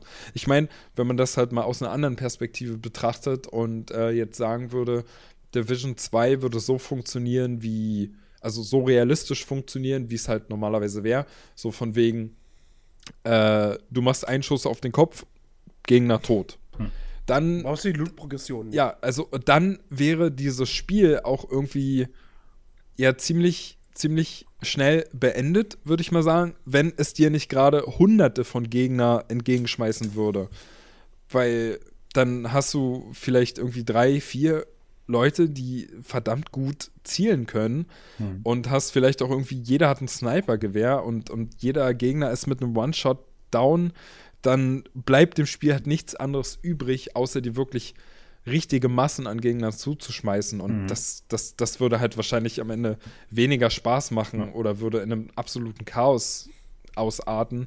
Deswegen ist das so schon ganz gut gelöst, dass du halt wirklich so viele verschiedene Gegnertypen hast, die alle ihre Schwachstellen haben und du dann halt dementsprechend auch, auch äh, taktisch agieren kannst. Also, mhm. wenn es jetzt ein Granatwerfer ist oder so, dann schießt du halt genau dann auf den, wenn er seine Granate schmeißen will, damit er sie dann fallen lässt und selber drin steht und explodiert oder brennt oder ja. wie auch immer.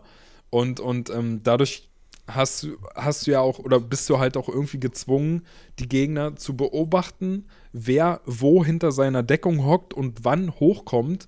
Und dann musst du dir halt ganz genau überlegen, auf wen schieße ich denn äh, jetzt zuerst? Äh, und am besten schießt du halt zuerst auf den, der irgendwie einen Gadget benutzt. Ob es jetzt eine ferngesteuerte Drohne ist oder ein ferngesteuertes Auto mit, mit Sägeblätter vorne dran, was auf dich mhm. zukommt, mhm. oder halt jemand, der einfach nur eine Granate schmeißen will. Mhm. Und das wiederum würde alles nicht stattfinden, wenn die Gegner realistisch ähm, ja, sterben würden, wenn ja. du auf sie schießt. Und ja, also dementsprechend ist es, ist es, funktioniert es am Ende und hm. macht halt dementsprechend auch einfach Spaß. Ja.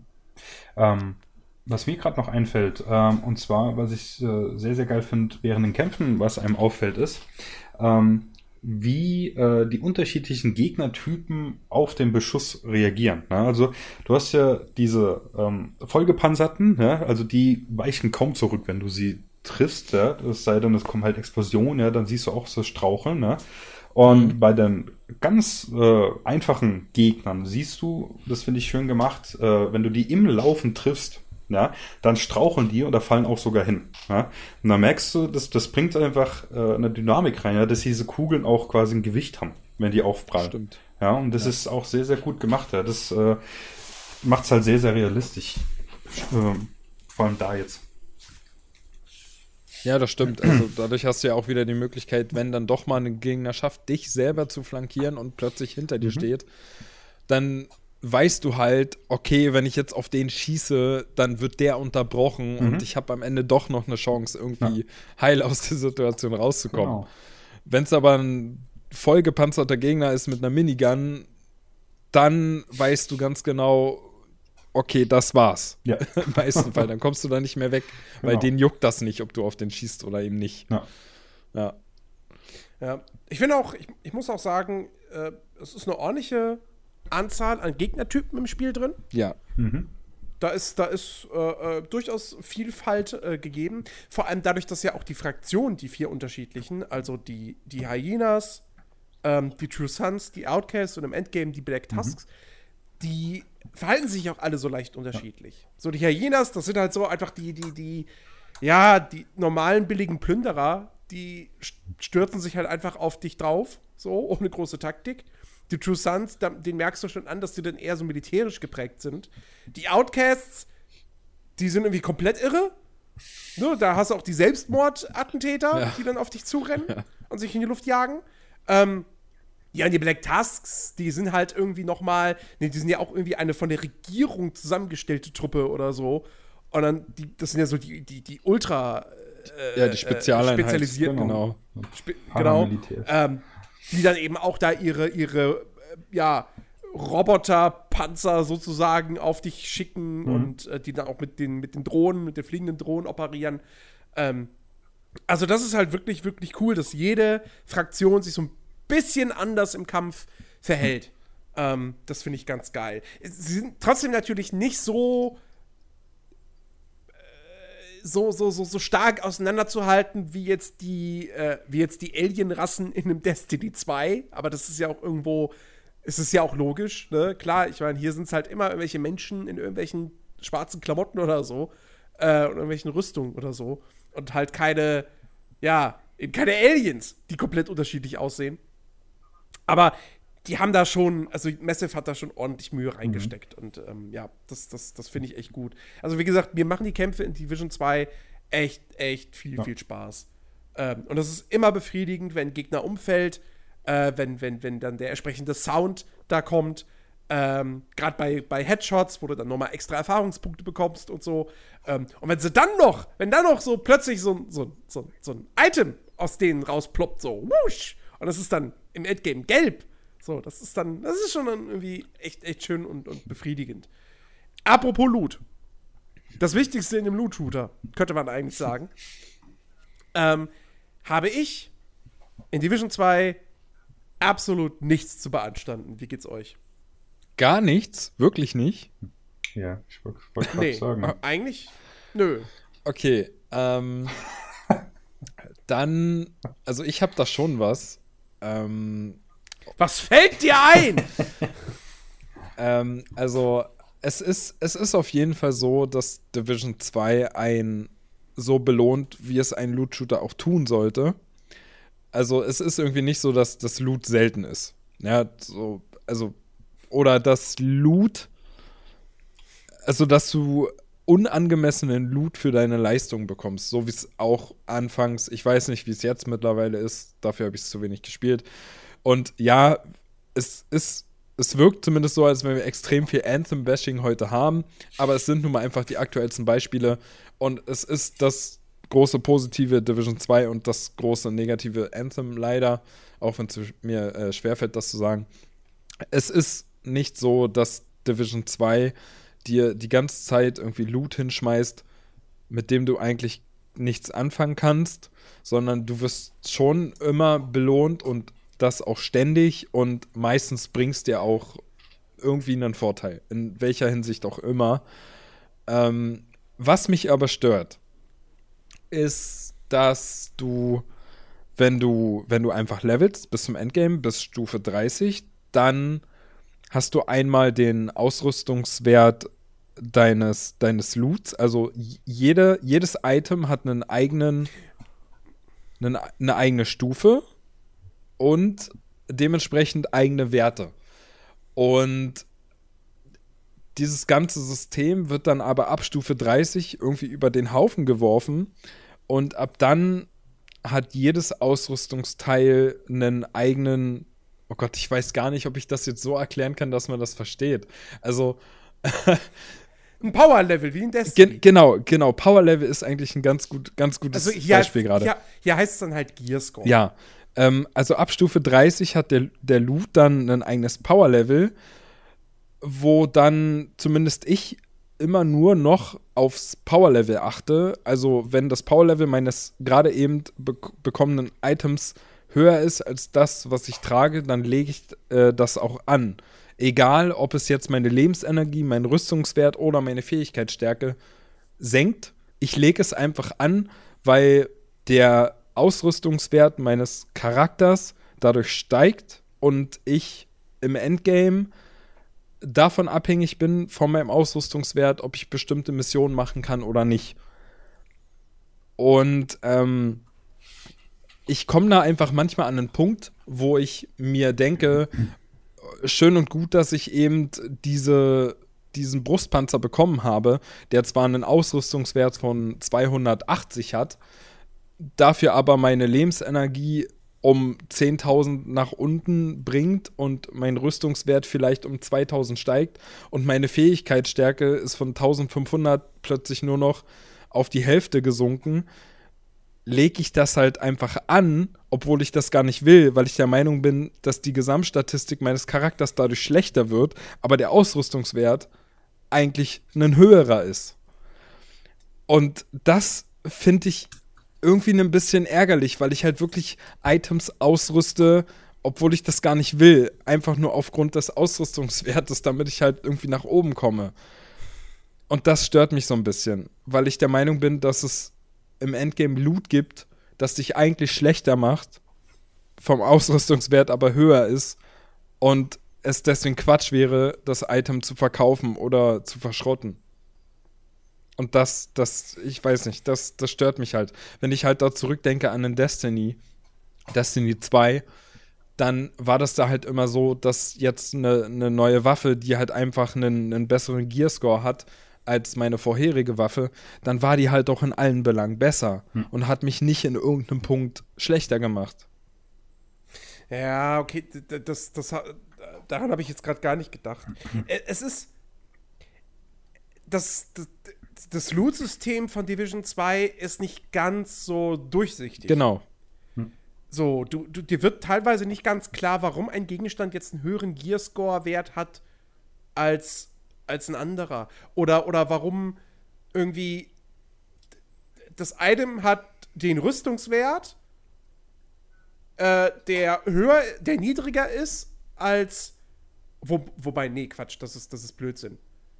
Weil wenn ein Rüstungswert, wenn, wenn Item A niedrigeren Rüstungswert hat als Item B, aber trotzdem dein persönlicher Rüstungswert sich erhöht, wenn du Item A ausrüstest, dann liegt das daran, weil da vielleicht irgendwie ein Attribut noch drauf ist, äh, das das Rüstung erhöht. Oder wenn der umgekehrte Fall ist, ähm, dass du auf deinem Item, was du schon anhast, bereits eine Mod installiert hast, die dir nochmal Rüstung beschert und deshalb mehr Rüstung das Ding dann hat als das neue Item, das aber von Haus aus mehr Rüstung hat als das alte. Gott, okay. Es aber, ist schwer, ich, ähm, aber ich weiß, dass du, aber das passiert halt selten, finde ich.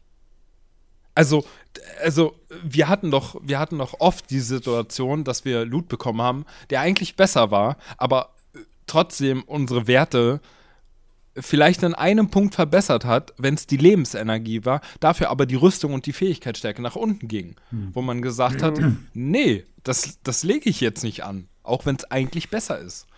Und, und das kam mir halt einfach zu oft vor, dass ich, wie du schon Auf sagst, bis heute einfach nicht dieses System verstehe. Hm. Auf der anderen Seite muss man aber auch sagen, wenn du die Kampagne spielst, spielt das alles gar keine Rolle, weil da achtest du einfach nur auf den Rüstungswert. Ja, okay, ich habe mich aufs äh, Endgame bezogen. Ja, äh, in, der, in der Kampagne reicht es komplett nur auf den Rüstungswert zu achten. Da, musst, da kannst du einen Scheiß geben auf Attributboni, auf ähm, äh, diese, diese, diese Markensets. Also es gibt, das ist quasi eine, eine kleine Neuerung, dass es jetzt wenn du, wenn du mehrere, wenn du drei Items, drei Ausrüstungsgegenstände von ein und demselben Hersteller anlegst, dann kriegst du halt drei Boni, wie halt Set-Boni in Rollenspielen. So. Und es gibt auch demnächst in, in Division 2 gibt es dann auch wieder die Gear-Sets, die kommen jetzt mit dem nächsten Update. Ähm, aber das sind jetzt halt quasi, das sind keine, keine, Aus, keine Rüstungssets, weil du kannst halt jedes beliebige Item von diesem Hersteller dann verwenden. Solange du drei hast, kriegst du auch alle drei Boni. Ähm, aber wie gesagt, da, während der Kampagne brauchst du da gar nicht so sehr darauf zu achten. So. Und auch auf die, die Talente. Und, ne, also am Anfang hast du eh noch gar keine Ausrüstungsgegenstände mhm. mit Talenten. Spielt, die kommen halt erst später. Und da sind auch teilweise wirklich gute Talente mit dabei. Ähm, und es, das Schöne ist ja, es gibt ja dann auch, du schaltest ja dann irgendwann diese Rekalibrierungsstationen frei wo du dann eben, ähm, keine Ahnung, du hast, du ersetzt, du hast einen Harnisch, also, also eine Brustplatte, ähm, die ein geiles Talent hat. Du kriegst eine Brustplatte, die besseren Rüstungswert hat, der eine Lebensenergie erhöht und so weiter und so fort, die einfach besser ist. Dann legst du die an. Die hat aber ein schlechteres Talent, was dir nicht gefällt. Also äh, äh, gehst du dann an die Rekalibrierungsstation und ähm, packst das Talent von der alten Rüstung auf die neue. Und die alte Rüstung zerlegst hm. du dabei halt. Ähm, was äh, muss man auch erstmal sich einarbeiten, weil auch das wird nicht so super gut erklärt. Ja, du am Anfang stehst du dann da und denkst so, okay, warum kann ich jetzt hier das Item nicht rekalibrieren? Warum sagt ihr mir, das geht nicht? Und warum kann ich jetzt auf das Item nicht, äh, warum kann ich da jetzt nicht das Talent mit dem Talent austauschen? Und irgendwann stellst du dann fest so, ach so, ja klar, ich kann natürlich einen Attributbonus, der für die, der die Offensive stärkt, die kann ich natürlich nur durch einen anderen Offensivattribut-Bonus austauschen. Kann ich nicht einen Verteidigungsbonus nehmen für. So. Ähm, das muss man aber halt alles irgendwie erstmal selber mhm. rausfinden, weil, wie gesagt, das erklärt das Spiel einem nicht. Das ist ein bisschen blöd. Ähm, aber grundsätzlich ist das, ein, ist das ein cooles Feature. Deswegen lohnt es sich auch immer, wenn du irgendwie halt äh, äh, ähm, im Endgame sagen wir mal, im Endgame hast du ja sehr viele, sehr viele gelbe, gelbe Items, also äh, ja, legendäre, sagen wir es einfach so. Im Spiel hast du, glaube ich, Hightech, aber ne, gelb ist immer in Rollenspielen legendär, so. Ähm, dass du, du kriegst ein legendäres Item und das erhöht deinen Gearscore nicht oder hat vielleicht sogar einen niedrigeren Gearscore. Du willst es nicht anlegen. Aber trotzdem macht Sinn, das Ding nicht direkt zu zerschrotten, weil vielleicht hat sie ja ein Talent drauf, was du brauchen kannst. Und dann per Rekalibrierung auf deine bestehende Ausrüstung draufpackst. Ähm, also das ist schon echt ganz, ganz cool. So, so dass jedes Rüstungs, jeder Gegenstand im Endgame ist auch erstmal irgendwie interessant. So, den du, den du lootest. Ähm, und, ähm, also, aber, ja, okay, das, das äh, Loot-System ist nicht perfekt, aber es ist schon sehr, sehr gut.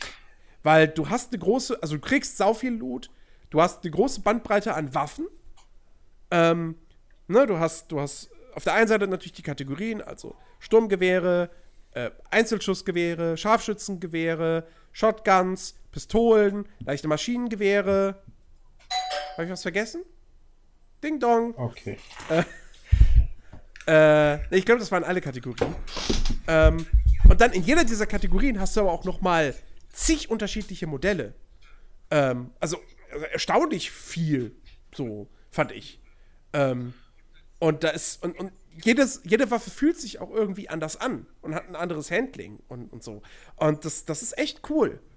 Ähm, und ich war auch während der Kampagne war ich immer wieder dazu motiviert, irgendwie meine Ausrüstung zu wechseln. So, dann hatte ich irgendwie Sturmgewehr und Shotgun und dann habe ich ein cooles Snipergewehr bekommen und ich gedacht, okay, dann spiele ich jetzt halt mal Sniper und Sturmgewehr. Und dann habe ich die MGs für mich entdeckt und gedacht, okay, ich brauche nie wieder was anderes, weil die MGs einfach super geil sind in diesem Spiel. Ähm, ja. Und das ist richtig geil. Also es macht einfach. Die Progression ist halt einfach das, was ein Loot-Shooter erfüllen muss. Nämlich dieses dir ständig eine Karotte vor die Nase halten. Dich motivieren, dich dazu zu motivieren, weiterzuspielen. Um, weiter aufzuleveln, um neue Fähigkeiten freizuschalten, um neuen Loot zu bekommen. Das funktioniert in diesem Spiel genauso gut wie, wie in einem Destiny und damit eben auch bedeutend besser als in einem Endfilm, wo das halt einfach eine relativ kurze Zeit super öde hm. wurde und dich nicht mehr zum Weiterspielen motiviert. So, um, ich bin jetzt gestern erst ins Endgame gekommen. Ja. Das hat bei mir ein bisschen länger gedauert als bei euch. Das heißt also, ich bin jetzt erst seit äh, zwei Tagen dabei. Ähm, es ist echt so. Also man sollte vielleicht dazu sagen, ja. du dachtest, du dachtest, äh, du wärst schon längst im ja. Endgame. Und wir haben dann eine Endgame-Mission gespielt. Und dann wolltest du deine, dann hast, haben wir erfahren, dass du deine Spezialisierung noch nicht ausgewählt hast. Und dann wolltest du das machen.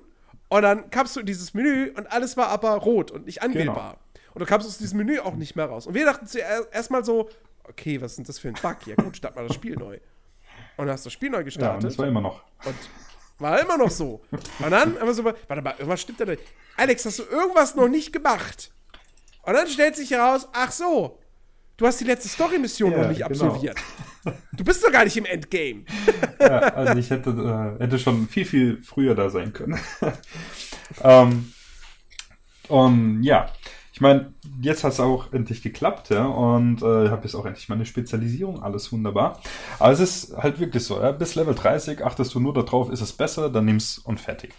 Ähm, was mir aber jetzt aufgefallen ist, ähm, den Loot, den ich bekomme, und das ist wirklich nicht wenig, was du im Spiel bekommst, aber ähm, jetzt, äh, heute habe ich eine Weste gekriegt und dachte, okay, sie äh, sieht super aus, äh, also von den Werten super aus, ja, sie haut meinen Gearscore hoch, aber nachdem ich sie angezogen hatte, war meine Fertigkeitenstärke auf null. Na? Und das ist dann natürlich auch ein bisschen blöd, ja? weil das ist, wie Ben vorhin gesagt hast, äh, äh, ähm, du ziehst dann das an äh, oder möchtest das anziehen, ist aber doof, weil das macht dann das und das. Und ähm, ich habe dann da das Problem, äh, ich schmeiß halt dann auch nicht alles weg, ja, weil jetzt musst du ja überlegen, okay, nehme ich die, das in Kauf, weil ich das und das haben will oder umgekehrt. Ja. Äh, ich habe da ein bisschen das Problem, mir haut gerade das Inventar total voll. Ja. Das heißt, ich muss die ganze Zeit wieder an, ins Lager und Kram da einbunkern und mich dann erstmal ein bisschen da durchlesen, welche ich denn da jetzt doch benutze. Äh, Finde ich ein bisschen doof. Und ähm, auch dieser äh, Wechsel, den du vorhin angesprochen hast, Ben, dass du hier, du bist dann Level 30 und plötzlich wird das dann alles so über den Haufen ge geworfen, ja, weil dann jetzt das äh, Endgame an, äh, anfängt. Das finde ich, das macht hier bei Destiny 2, das macht das einfach schon besser, ja. Also du ziehst das an, das haut deinen Gearscore hoch, aber es ist halt auch besser als das, was du vorher hattest. Ja. Und das ist ein bisschen flüssiger und gefällt mir dann auch ein bisschen besser. Das ist äh, Destiny, wie, wie, gesagt, das äh, macht es für mich ein bisschen komplizierter stellenweise. Auch mit der. Unkomplizierter. Meine ich, Dankeschön. Ja. ähm, und auch mit der Rekalibrierungsstation, die habe ich bisher noch nicht einmal benutzt, weil ich hatte echt das Problem, ich bin da dran, wollte was machen, es ging nicht, aber ich wusste nicht warum. Das ist mit eines, da kommen wir vielleicht dann auch nochmal drauf zu sprechen, mit eines der Probleme von dem Spiel, dass es stellenweise ein bisschen zu kompliziert gemacht ist. Ähm, also gut, dass du das nochmal ansprichst, weil also ich muss auch sagen, ich habe diese Rekalibrierungsstation bis jetzt noch nicht einmal benutzt.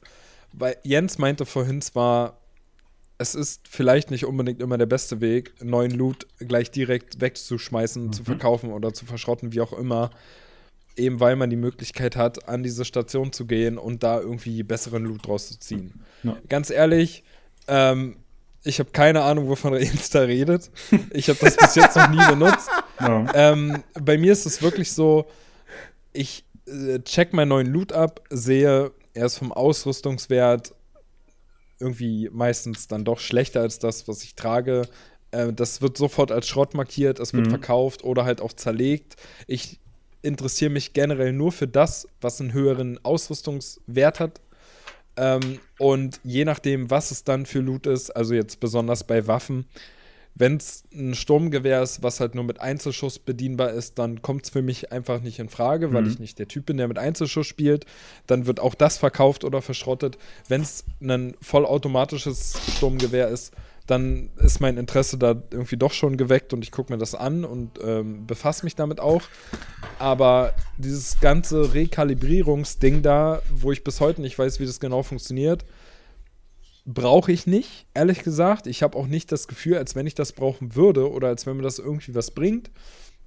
Und Division 2 schmeißt dir halt auch so viel Loot entgegen, dass ich finde, dass du einfach bedenkenlos alles verkaufen oder verschrotten kannst, weil es dauert halt eh nicht lang, bis dein Inventar wieder komplett voll ist.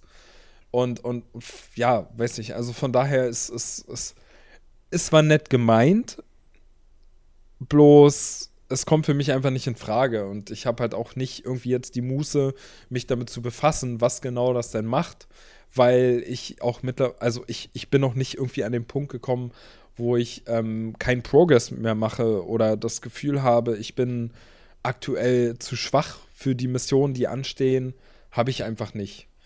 Das, deswegen ja, kann ich das, kann aber, ich das irgendwie nicht verstehen, warum das so ist. Ja, also wie gesagt, ich finde die Rekalibrierungsstation, ich finde das, find das super, dass man sowas hat. Ähm, äh, du kannst halt einfach in Division 2, du kannst so viel tüfteln an deiner Ausrüstung. Ja, ähm, du hast immer, du hast immer irgendwie einen Trade-off. So, du, du, wirst, du wirst niemals einen Charakter haben, der perfekt Rüstung hat, perfekt Lebensenergie, perfekt Fähigkeitenstärke, perfekt Schaden. So, du, du musst dich auf irgendwas festlegen. Ähm, es ist wohl blöderweise so aktuell, dass Fertigkeitenstärke ein Wert ist, den man eigentlich im Endgame komplett vernachlässigen kann, weil Fertigkeitenstärke nicht wirklich Fertigkeiten stärker macht, äh, sondern eigentlich dann doch nur primär dazu da ist, ähm, dass du halt deine Fähigkeiten-Mods verwenden kannst, weil die eine Mindestfertigkeitenstärke äh, erwarten, dass, damit du sie nutzen kannst.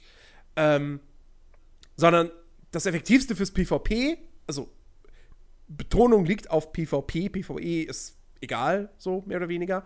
Ähm, aber wenn du im PvP was reißen willst, da musst du eigentlich komplett auf, auf Angriff und auf Schaden gehen derzeit. Das ist so ein bisschen blöd, da müssen sie halt wirklich noch balancen. Ich, ähm, ich, ich, glaube, ich glaube, die ganze Sache brauchst du nicht mal wirklich nur auf PvP beziehen, weil ich weiß nicht, was du mittlerweile für Mods besitzt, aber wenn ich bei mir so durchgucke, so auf die ganzen legendären Mods, die verlangen ab und zu von einem irgendwie eine Fertigkeitenstärke von 3000, 4000. Und ja, was der Mod am Ende bewirkt, ist vielleicht, dass mein Cooldown 10% reduziert wird oder so, wo man sich dann halt auch fragen muss, wahrscheinlich macht es jetzt gerade mehr Sinn, dann auch da auf Angriffsstärke zu, zu, zu ja, gehen ja. Und, und dem Gegner einfach schneller down zu kriegen. Also, ja, weiß ich nicht. Ja, also so viel also, nochmal zum Thema Undurchsichtbarkeit. Ne? Man, man, steigt da einfach nicht wirklich hinter. Ja, aber, aber, aber dennoch, es gibt, also du hast, du hast halt trotzdem, du hast viel zum Tüfteln, du hast viel zum Perfektionieren. Ähm, jetzt warten wir mal ab, wenn dann da die, die ersten richtigen Gear-Sets drin sind, die ersten drei ähm, und so weiter und so fort. Also ich finde das schon cool, dass, da, dass du diese, diese Tiefe auch einfach hast. Ähm, da, da, Destiny 2 ist da simpler, definitiv. So, und deshalb auch A, einsteigerfreundlicher und B, es funktioniert auch besser, muss man schon sagen. Es ist einfach runder. Ähm, aber ähm, es ist halt schon auch trotzdem irgendwie ganz geil. Wenn, wenn du halt auch wirklich mit deinem Endgame motivieren willst, dass das halt nicht nur darauf hinausläuft, so, ja, ich will einfach die geilten Waffen haben, ähm, sondern auch noch so, ja, ich will halt, dass alles irgendwie gut zusammenpasst und dass das halt irgendwie so ein schönes Set ergibt und, und, und einfach so, dass sich Talente vielleicht auch ergänzen. Ähm, und also da, man kann sich da wirklich, wirklich sehr viel reinfuchsen, wenn man das denn möchte. Man muss es nicht zwingend, um das Spiel spielen zu können. Und auch im Endgame, um, um auch im Endgame dann eben die ganzen PvE, den PvE-Content zu erleben. Wobei, der Raid ist noch nicht da. Wird sehen, wie, wie, wie sich das damit dann verhält. Aber ähm, du hast die Möglichkeit, dich reinzufuchsen und äh, da sehr viel Zeit rein zu investieren, dein Set, äh, dein, dein, dein, dein Loadout zu perfektionieren. Und das finde ich schon ganz cool. Ähm, ja. Und ähm, ja, und, und da, da kommen dann halt auch nochmal die, die, die Spezialisierungen dazu, äh, die, finde ich, ein sehr, sehr cooles Feature sind im Endgame, ähm, weil die halt, ne, jeder hat seine eigene Waffe, der, der Zerstörungsexperte hat einen Granatwerfer, der Sniper hat einen Sniper, ein besonders starkes, Und der Überlebensspezialist ähm, hat halt eine Armbrust. Und darüber hinaus hat aber auch jeder noch eine spezielle Skill-Variante, also eine es gibt ja die acht Skills und jeder Skill hat gibt es in unterschiedlichen Varianten nochmal. Das beispielsweise die Drohne, die kann sowohl heilen als auch Schaden machen. Ähm, und jeder Spezialist bringt sozusagen für eine so eine Fähigkeit nochmal eine eigene Variante mit. Also beim Zerstörungsexperten ist es eben das Artilleriegeschütz. Ähm, beim, was ist beim Scharfschützen? Äh, puh, müsste ich jetzt echt nachschauen. Okay, Ben, was ist es beim Überlebensspezialist? Der Überlebensexperte hat ähm, diese Suchermine im Prinzip in einer besonderen Ausführung. Und zwar kümmert die sich darum, einfach entweder Verbündete oder sich selbst zu heilen. Im Prinzip ah. eigentlich genauso wie die Drohne, die man hat. Ähm, nur, dass halt eben diese Suchermine aufgrund der Tatsache, dass sie auf dem Boden dich verfolgt, schwieriger von Gegnern zu hm. zerstören ist. Einfach ähm, halt ein besseres Tool ist als die Drohne, die sehr schnell aus der Luft geschossen hm. wird. Und die heilt einen halt einfach selbst oder halt seine Teamkameraden, wenn man möchte. Und ja, ah, das ist äh, die Fähigkeit. Gadget, was du hast, das äh, fällt mir gerade noch ein, aber ich habe äh, hab noch nicht äh, äh, viel Zeit damit äh, verbracht, mich ja nochmal in den äh, Fähigkeitenbaum jetzt reinzufuchsen, was da alles so geht. Aber du hast eine Tracking-Drohne, die, wenn ich jetzt nicht ganz falsch liege, auf mich, äh, für mich auf jeden Fall als Sniper, aber ich glaube auch für meine Teammates, die dann in der Gruppe dabei sind, die Gegner äh, trackt. Ah ja, ergibt auch Sinn. Ne? Ja. Also würde, würde, ich meine, würde ja passen. Bisschen so. Sniper und okay. ja. Ja. Es ist der Adler aus Assassin's Creed äh, Origins. ja, genau. Senna. Nee, wie ist er? Ah, ist ja auch egal. äh, ähm, ja, und, und, jeder Spezialist hat noch einen eigenen Talentbaum. Hm. Ähm, ja. Keinen wahnsinnig umfangreichen, aber äh, da kann man auf jeden Fall auch noch mal ordentlich was, was, da hat man noch mal ordentlich was zum Freischalten und noch mal eine, eine zusätzliche Ebene der Progression, zumal ja auch jeder Spieler alle drei Spezialisten hochleveln kann. Also das ist halt einfach schon geil, dass du, du bist Level 30, dein Charakter ist Max-Level, du bist jetzt im Endgame und dann schaltest du die Spezialisierung frei und kriegst nochmal so eine zusätzliche Karotte neben dem ganzen Loot, der dann dazu kommt. Das finde ich schon echt ganz geil. Ähm, und auch da, die Spezialisten geben dir dann auch nochmal die Möglichkeit, deine Rolle besser zu formen. Der Zerstörungsexperte, ähm, bei dem, der hat dann zum Beispiel Skills, die den Schaden von leichten Maschinengewehren und Maschinenpistolen erhöhen. Ähm, und dann kannst du halt auch, wie gesagt, dann, dann weißt du halt, okay, dann kämpfe ich halt mit Maschinengewehr und ma mit Maschinenpistole. Und ähm, also wirklich, ich, es ist wirklich, wirklich geil, dass man da im Endgame von Anfang an jetzt schon so viel hat, was man irgendwie noch freischalten kann, was man, was man, ja, was man einfach erreichen kann. So viele Karotten. Das finde ich, finde ich sehr, sehr geil. Das ist einfach super motivierend, jetzt immer noch Sachen zu, zu, zu Missionen zu erledigen und so weiter und dann da eben nochmal neue Sachen zu bekommen. Ja, das stimmt schon. Also gerade halt auch, weil du ständig, ähm, wenn du sagst, du hast jetzt keine Lust mehr auf den Überlebensexperten oder sonst was, dass du halt einfach wirklich die Möglichkeit hast, in eine Operationsbasis zu gehen und dir eine, einfach jetzt von jetzt auf gleich eine andere Spezialisierung aussuchen kannst und die sich dann halt auch wirklich unterschiedlich spielen. Also auch da war der Eindruck von der Beta eher ein negativer. Ja, da das Balancing noch überhaupt nicht gepasst. Ja, weil das hat, das hat halt einfach technisch nicht funktioniert. So, wir haben uns alle unseren, unseren äh, Spezialisten ausgesucht ähm, und haben dann aber im Laufe der, der Mission, die wir gemacht haben, also bei mir war es, glaube ich, ganz besonders. Ne? Ähm, ich hatte am Anfang der Mission gar keine Munition für meine Spezialisierung. In der Beta war es der Zerstörungsexperte, da hatte ich den Granatwerfer. Und ich hatte einfach keine Munition dafür. Heißt, ich habe überhaupt keinen Unterschied gemerkt zu meinem vorherigen Low-Level- oder Mid-Game-Charakter, den ich hatte. Einfach weil ich meine Standardwaffen benutzt habe und, und keinen Zugriff auf meine Spezialisierung hatte und somit halt überhaupt nicht wusste, was ist denn jetzt der Unterschied, außer meine Endgame-Ausrüstung, die ich gerade trage. Und ich habe halt auch während der Mission keine Munition dafür bekommen. Nichts, ja, gar nichts. Da ist nichts gedroppt. Genau. Und äh, deswegen war halt, war halt der erste Eindruck des, des Endgames und der Spezialisierung eher so, why? Warum sollte ich das jetzt machen? Was bringt mir das Ganze? Aber das sieht halt jetzt ähm, in, der, in, der, in der Vollversion sieht es einfach anders aus, weil da droppt ständig Spezialmunition, mhm. auch wenn ich sagen muss, ich nutze meine Spezialisierung selten, also zumindest meine Waffe sehr selten. Vielleicht sind einfach aktuell noch nicht die Missionen gekommen, wo ich das brauche. Äh, ja, eigentlich nur gegen, gegen, gegen wirklich Bossgegner. Ja, selbst, also. selbst da, also muss ich mich selber schon irgendwie dran erinnern, dass ich das ja machen kann, weil meine Primärwaffen sind ja jetzt auch nicht unbedingt schlecht. Die machen ja auch richtig guten Schaden. Und, ja. und deswegen muss man sich da schon selber so ein bisschen zu zwingen.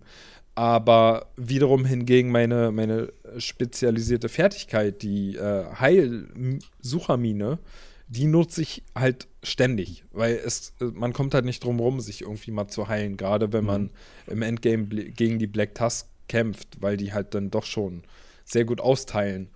Ähm, und auch da muss ich halt sagen, war in der Beta ein, ein ziemlich schlechter Eindruck, was das Balancing betrifft, weil wir da das Problem hatten, dass ähm, so etwas stärkere Gegner mit gelben Lebensbalken, die sind halt einfach straight auf einen zugerannt, also wirklich wortwörtlich gerannt und haben sich dann neben eingestellt, egal wo man in Deckung war, und haben auf einen gefeuert und man war dann innerhalb von zwei, drei Sekunden war man down. Ähm, und auch das ist jetzt aber in der Vollversion irgendwie ein komplett anderes Gefühl, so dass man trotz des Endgames nicht mehr das Gefühl hat, man hält überhaupt nichts aus. Man hat als einzige Option wegzulaufen bzw. sich zu verstecken. Sobald man aus seiner Deckung schießt, ist man tot. Das war so in der Beta. Das ist halt jetzt ja. überhaupt nicht mehr so. Ähm, Jetzt ist es halt wirklich so, dass ähm, Missionen gegen die Black Tusk im Endgame, die machen Spaß, die sind herausfordernd. Und wiederum normale Hauptmissionen, die man jetzt einfach macht, die sind halt eher langweilig, weil sie halt zu einfach wirken. ähm, mhm. Aber also das war halt meine größte Sorge aus der Beta und also Ubisoft hat es da geschafft, das irgendwie komplett gerade zu biegen und mir jegliche Zweifel genommen was das angeht. Also hätte ich selber nicht gedacht. Ich habe das halt wirklich spontan gekauft, das ganze Spiel, obwohl ich eigentlich Tage zuvor gesagt habe, nee, mache ich nicht. Ich glaube, ich setze da aus und so. Äh, aber jetzt im Endeffekt, ich glaube, ich bin bei 39 Stunden gerade und das ganze Ding hat sich total gelohnt. Also ich hätte es bereut am Ende. Hätte ich gewusst, wie viel Spaß mir Division 2 doch macht. Hm. Jetzt bin ich schon fast ins Fazit gedriftet. Wollte ich gar nicht. ähm, ja. Nee, so viel dazu. ja. Ähm, Wo waren wir? Was hatten wir denn noch nicht? was hatten wir denn noch nicht? Also wir waren jetzt, wir waren jetzt bei ja, ja, Endgame. Ähm, ja. Ist jetzt schon mehrfach durchgeklungen. Ich bin sehr zufrieden bislang, was das Endgame betrifft. Ähm, weil es gibt auf jeden Fall mehr als genug zu tun. Du hast diese 30 bis 40 Stunden lange Kampagne gespielt Mhm. Das war schon mal ganz geil. Dann kommt das Endgame, dann kommt die Black Tusk-Fraktion, übernimmt diese ganze Stadt. Äh, Im Prinzip alles, was du vorher erobert hast, ja. wird dir alles wieder weggenommen. also storytechnisch ist das auch eigentlich wieder so, ne, aber ähm, spielerisch und, und in Sachen äh, ja, Motivation ähm, ist das schon ganz geil. Was mich vor allem, also was ich vor allem sehr, sehr cool finde, ist, dass die Welt im Endgame eigentlich noch mal dynamischer und noch lebendiger wird. Weil du halt plötzlich erstmal siehst du plötzlich überall so, so, so, so Linien auf der Map verlaufen, so dass da greift ein feindlicher Trupp meinen Kontrollpunkt an. Da greifen meine Leute deren Kontrollpunkt an. Ähm, überhaupt Kontrollpunkte wechseln ständig den Besitzer. Das ist nicht, also in der Kampagne ist halt so, du eroberst, einen, du eroberst einen Kontrollpunkt, der gehört dir. Bis zum Ende der Kampagne. Da ändert sich nichts mehr dran. Im Endgame wechselt es ständig. Ähm, und es gibt auch so, so, so, so schöne Mechaniken, die ich selber noch nicht so hundertprozentig geblickt habe. Aber es ist halt zum Beispiel so, dass Kontrollpunkte mehrere Ränge haben können. Irgendwie. Und wenn irgendwelche Ereignisse auf so einen Kontrollpunkt wirken, also der zum Beispiel angegriffen wird oder da oder, oder ein Ressourcenkonvoi dorthin kommt oder so, dann steigt dieser Rang von dem Kontrollpunkt an. Das heißt, der wird dann irgendwie schwieriger zu erobern sein, aber du kriegst dann dafür halt bessere Belohnung. Ähm, oder wenn du, du kannst ja den, den äh, Kontrollpunkt Officern, ähm, also so halt NPCs, äh, die an, an jedem Kontrollpunkt stehen, den du erobert hast, zu denen kannst du hingehen und denen kannst du Ressourcen spenden. Ähm, was zum einen die Erfahrungspunkte bringt. Ähm, und wenn du den entsprechenden Perk freigeschaltet hast, dann auch noch einen ganz netten Bonus, dass du äh, Loot-Container, dass die dir angezeigt werden in der Umgebung. Also die werden so markiert, auch durch Wände hindurch und so. Was echt ganz nützlich ist, muss man sagen. Ähm, und im Endgame wird diese Funktion umso wichtiger, weil wenn du wohl einen Kontrollpunkt mit Ressourcen versorgst, dann wird dieser Kontrollpunkt schwieriger von den Feinden einzunehmen sein als wenn du ihn nicht versorgst. Ähm, und sowas finde ich halt echt geil. Also, die, dieses Spiel, du erlebst, im Grunde genommen ist ein bisschen übertrieben, aber du erlebst diese Spielwelt eigentlich noch mal komplett neu im Endgame. Also es wird halt, da dann halt, wird es halt wirklich zu einer Art Sandbox. Ähm, äh, wo, du, wo du immer wieder um einzelne Positionen kämpfen kannst und, und, und äh, immer mehr von der Stadt eroberst und dann erobert die Black Tusk wieder was zurück und so weiter. Und das finde ich ganz cool, weil da, auch dadurch hast du immer etwas zu tun. Ähm, dann hast du eh, du hast, du hast die, die, die, die Projekte, wöchentliche und monatliche. Projekte sind im Prinzip so, ja, so größere Sammelaufgaben, könnte man sagen, die du auch schon während der Kampagne machen kannst für die Siedlung. Wo es dann zum Beispiel heißt, spende so und so viele Handschuhe, ähm, erledige so und so viele äh, äh, Aktivitäten in der Open World, ähm, sammle so und so viele SHD-Behälter, die, das sind ja so Kisten, wo irgendwelche Technologie drin ist, also SHD-Technologie, die du halt brauchst, um ähm, Perks und Fähigkeiten freizuschalten. Ähm, und im Endgame sind es dann eben wöchentliche, monatliche Projekte, äh, die dann so, oder, nee, monatliche gibt es, glaube ich, weiß ich nicht, gibt es monatliche? Ich glaube nicht. Täglich, täglich und wöchentliche, ja. so. Und ähm, die geben dir dann bestimmte Ziele vor, zum Beispiel, keine Ahnung, tägliches Projekt, Hyena-Jagd. Äh, töte so und so viele äh, Elite-Hyenas. Ähm, oder, oder mach Hyena-Kopfgeld-Missionen. So. Und dann kriegst du dafür eine Belohnung. So. Das heißt, diese, diese Projekte spornen dich schon mal dazu an, gewisse Aktivitäten zu machen in der Open World. Dann hast du eben die Kopfgeldmission in verschiedenen Schwierigkeitsstufen, ähm, die täglich wechseln. Dann hast du die Invaded Missions. Was sind Invaded Missions? Das sind Hauptmissionen aus der Kampagne, äh, die quasi nochmal recycelt werden. Allerdings ist es eher so, man nimmt den gleichen Schauplatz nochmal. Äh, die Missionsziele sind aber andere und du hast halt die Black Tusks, die dann quasi dieses Gebiet, ja, invasieren. Ähm, Im Endeffekt macht das natürlich jetzt keinen so großen Unterschied, was Missionsablauf betrifft, weil, wie gesagt, du läufst durch den gleichen linearen Level. Aber ähm, du hast andere Gegner, die sich eben anders verhalten, die dich nochmal vor neue Herausforderungen stellen. Du hast nicht einfach nur die gleichen Gegner mit mehr Lebenspunkten. Ähm, und, auch wenn wir gesagt haben, storytechnisch ist Division 2 kacke, aber trotzdem haben sie sich die Mühe gemacht, eine andere Erzählung nochmal reinzubringen. Ja, mit anderen äh, Funksprüchen dann während dieser Mission. Ähm, also es ist Recycling, ja, aber ich würde sagen Recycling, wie man es fast besser nicht machen könnte. So, ohne jetzt zu viel Aufwand reinzustecken. Also, es wäre cooler gewesen, sie hätten komplett eigene Missionen gebaut, aber es ist schon, es ist mehr als ein Destiny 2 oder ein Anthem halt macht, weil die, wenn du da im Endgame die Mission aus der Kampagne nochmal spielst, dann ist halt wirklich einfach exakt die gleichen Missionen mit Gegnern, die mehr Lebenspunkte haben und mehr Schaden machen. Punkt. Fertig aus. Andere Unterschiede gibt's nicht. Ja. Ähm, ähm, und hier auch die Spawns sind dir dann teilweise anders von den Black Tusks. Ja. Die kommen ja häufig, kommen sie dann irgendwie, dass, dass sie sich aus dem Hubschrauber abseilen mhm. oder so. Mhm. Und dann tauchen sie, sind sie plötzlich hinter dir und so weiter. Ähm, also, das ist schon ganz, ganz, ganz nett gemacht. Ja. Was gibt's noch im Endgame? Na, naja, also. Ah, ja, klar. Ähm, also man, man, man, kann ja auch noch erwähnen, dass ähm, ist jetzt zwar spielerisch nicht so wichtig, aber die Missionen, die man im Endgame macht, an den gleichen Schauplätzen wie auch zuvor in den Hauptmissionen, die sehen halt auch ein klein wenig optisch sind die halt noch verändert. Stimmt. Also die sind nicht komplett identisch, genauso wie, wie, wie davor, als man noch äh, auf dem Weg zu Level 30 war, sondern es gibt so leichte optische Abwendungen, wie, ja, ich weiß gar nicht, wie ich das beschreiben soll. Da sind halt irgendwie so extra Kisten, die da rumstehen und so. Also man, man sieht da schon einen gewissen Unterschied. Gerade, gerade äh, weil man auch so eine Hauptmission meistens dann irgendwie mehrmals macht, sei es, weil sie einem so viel Spaß gemacht hat oder halt, weil man jetzt wie bei Alex jemanden irgendwie dann schnell ins Endgame bringen will, ähm, merkt man einfach einen leichten Unterschied. Und das ist halt, das ist halt nett, ähm, weil man sich halt im Klaren ist, dass man hier schon mal war und dass man das irgendwie alles schon kennt, aber es ist trotzdem einfach ganz nett zu sehen, dass, dass, dass es nicht komplett eins zu eins ist, sondern leichte Abweichungen gibt.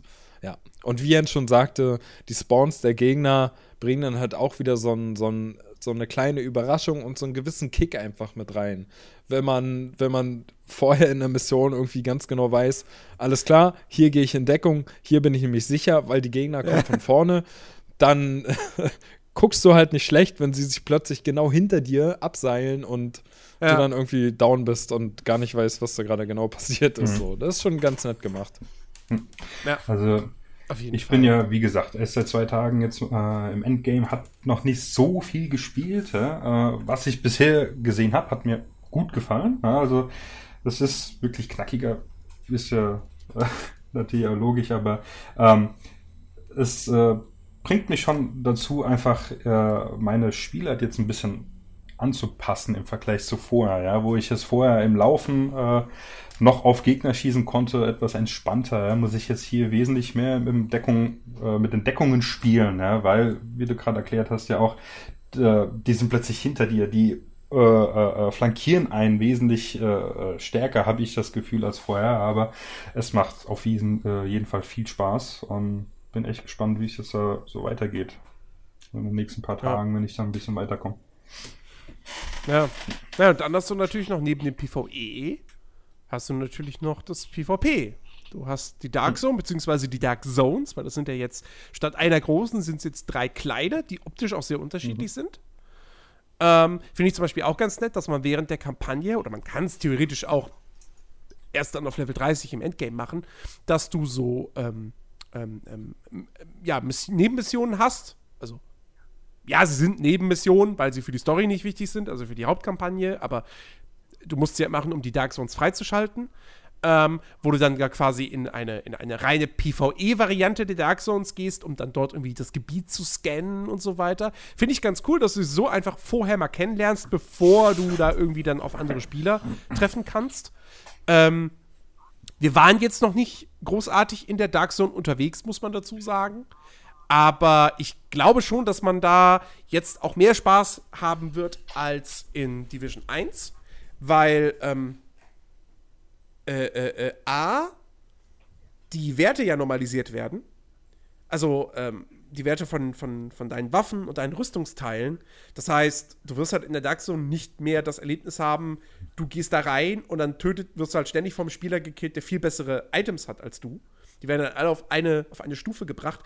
Ausnahme ist die Invaded Dark Zone, mhm. was wohl pro Woche oder pro Tag eine zufällige von den dreien ist. Da gibt es keine Normalisierung.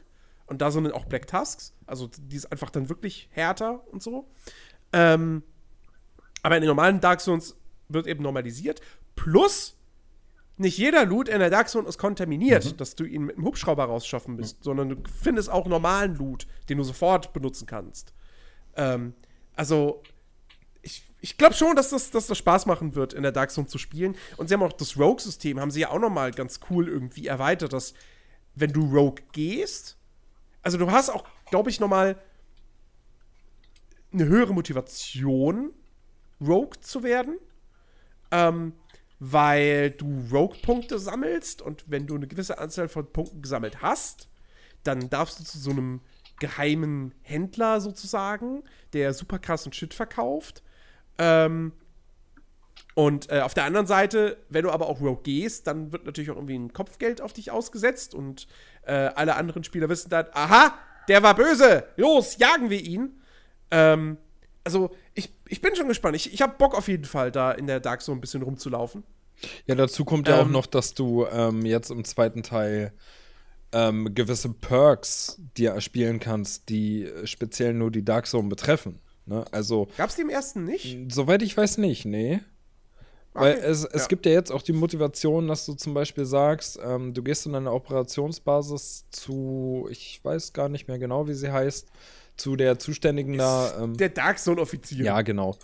Ähm, und äh, kannst da zum Beispiel skillen, dass du, ich glaube, das waren sogar ein, waren es 100% Erfahrungspunkte ähm, auf jeden Kill eines anderen Spielers in der Dark Zone bekommst. Was dich ja wiederum äh, eigentlich sehr motiviert, dann doch irgendwie zu versuchen, andere Spieler, ähm, ja, halt, ne, zu, zu äh, hintergehen. Also nicht hier gerade Ja. von wegen alles Also- Friede vor der Eierkuchen, sondern äh, Ja, deswegen, man sollte halt auch, die Dark Zone ist nach wie vor ein Ding, wo man nicht alleine reingehen sollte, sondern immer im Team. ja, ja. Ähm, aber ja, ich, ich glaube schon, dass das, dass, dass, dass das Spaß machen kann. Ähm, und dann hast du noch den, das, das, das geordnete PvP-Konflikt. Ähm, es ist in Division 2 von Anfang an mit drin. In Division 1 kam das ja irgendwann später erst per Update. Äh, ja, da muss man sagen, da hast du halt nur zwei Spielmodi, Team Deathmatch und Domination. Du hast nur drei Karten derzeit, aber immerhin hast du eigens designte Karten dafür. Das sind keine Bereiche aus der Open World, die einfach dafür abgeriegelt werden. Ähm, und ähm, hast auch da noch mal ein eigenes Rangsystem äh, und kriegst natürlich für, für jedes Match, was du gemacht hast, Loot. Ist nett. Also ich habe eine Runde gespielt, hat Bock gemacht durchaus, aber ähm, ist jetzt natürlich auch, sagen wir mal, ist so eine nette Abwechslung für zwischendurch, ja, wenn man mal Bock drauf hat. Aber ist jetzt nichts, was ich, also ich kann mir jetzt nicht vorstellen zu sagen, ha, ich spiele jetzt jeden Abend Division 2 Konflikt. So, nee, das das nicht. Ähm, aber vielleicht so als, keine Ahnung, so als Rausschmeißer an so einem längeren Zockerabend, so, oh komm, jetzt noch zwei Runden Konflikt, bevor wir ins Bettchen gehen, alles klar, machen wir. Weil, weil, das kann ich weil, mir- weil, weil danach fällt es dir einfach nicht schwer, das Spiel auszumachen, weil du eh immer verlierst. Nee, also das, äh, das kann ich mir schon ganz gut vorstellen. Und äh, ja, wenn sie da jetzt auch noch Maps nachliefern und Spielmodi, dann kann es ja auch noch was ganz Cooles werden. Ja, es ist, es Ähm. ist auf, auf jeden Fall eine nette Dreingabe so. Ähm, was ich aber noch gerne erwähnen würde, ist, ähm, es ist fraglich, weil wir wahrscheinlich alle noch nicht wissen, wie genau das funktioniert oder ob sie da was verbessert haben. Aber im ersten Teil gab es ja auch das Problem, dass wenn du in eine Dark Zone gehst, ähm, dass halt andere Spieler a- direkt am Spawn warten und dich direkt niederschießen. So, und, und da ist halt auch die Frage, ob sie da oder inwieweit sie jetzt im zweiten Teil irgendwie da was gegen getan haben, dass das halt nicht mehr so einfach passieren kann. Weil es ist ja nach wie vor so wie im ersten Teil, du gehst halt in diese Dark Zone rein, durch diesen Durchgang und bist dann auch halt immer genau an diesem speziellen Punkt. So einen anderen Eingang gibt's halt nicht.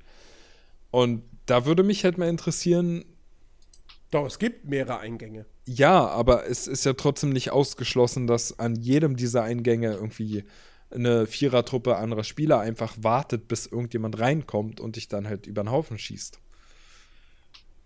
Wie viele können in die Dark Zone? In, Das ist eine gute Frage, aber das war jedenfalls ein großes Problem des ersten Teils und da würde mich echt mal interessieren, inwieweit sie da was, was getan haben, dass das halt nicht, nicht mehr so einfach passieren kann.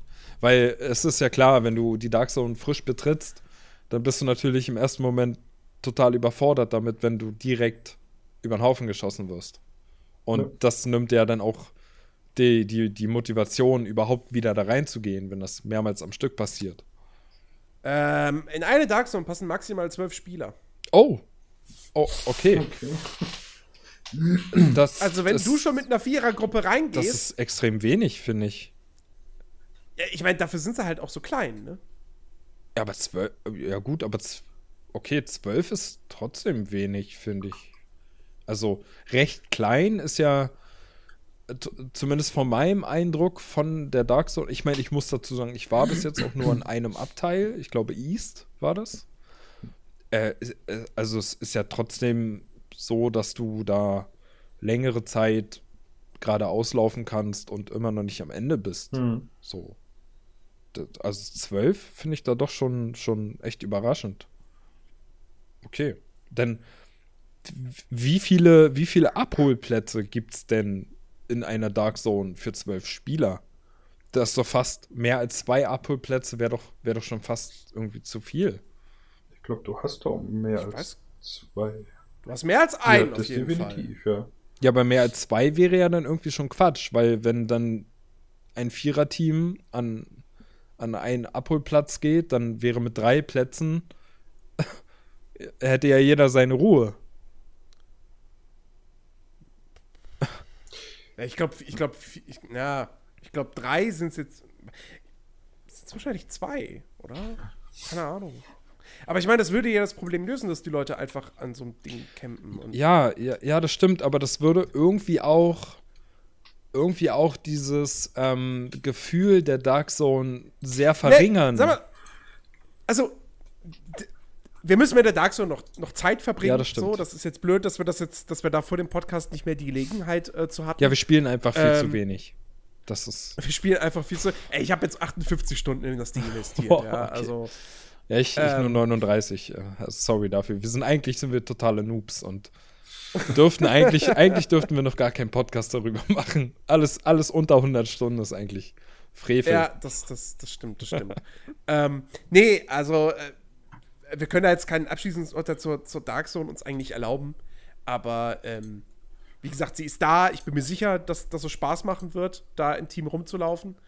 Ähm, und äh, ja, also wie gesagt, du wirst. Und selbst, und selbst wenn du keinen kontaminierten Loot ähm, bekommen wirst, so, du hast den, den nicht kontaminierten. Ja, also du, du, du, du, die, die Wahrscheinlichkeit ist groß, dass du immer mit irgendwelchem Loot aus der Dark Zone rausgehst. Plus, du hast immer äh, äh, tägliche oder wöchentliche Projekte auch für die Dark Zone, dass du irgendwie so und so viele KI-Gegner oder Spieler halt eben töten sollst. Ähm, also auch da wirst, wirst du irgendwie dann äh, dir eine Belohnung holen können. Ähm, und äh, ja, und im Zweifelsfall halt, wie gesagt, kriegst du auch immer EP und äh, jetzt gut, jetzt werden sich die Leute denken, aber wenn du dann Level 30 bist, wieso kriegst du dann noch EP? Man kriegt halt bei jedem Levelaufstieg während der Kampagne, kriegt man ähm, quasi eine Lootbox als Belohnung, wo zufällige Items drin sind. Die man aber nicht mit Echtgeld kaufen kann. Natürlich nicht. Und äh, das hört im Endgame halt auch nicht auf. Ja. Dann kriegst du auch jedes Mal äh, eine Kiste mit Loot. drin. Natürlich nicht. Als wenn das Standard wäre. Ich finde schon, das muss man erwähnen. Ja, und ähm, übrigens, Thema Micro, Microtransactions ähm, gibt's, aber halt natürlich nur für kosmetische Sachen. Äh, und man kann sich aber auch kosmetische Sachen, ich glaube, alles, was es gibt, kann man sich auch im Prinzip erspielen. Ja.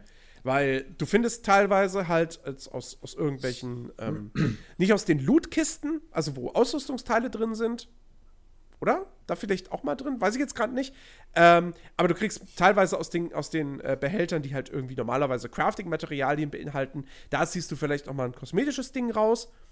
Ähm, und du erhältst mit, im Endgame zumindest, aus jeder dieser Kisten, die du für ein, in Anführungsstrichen, Level-Up erhältst, äh, auch Schlüsselfragmente.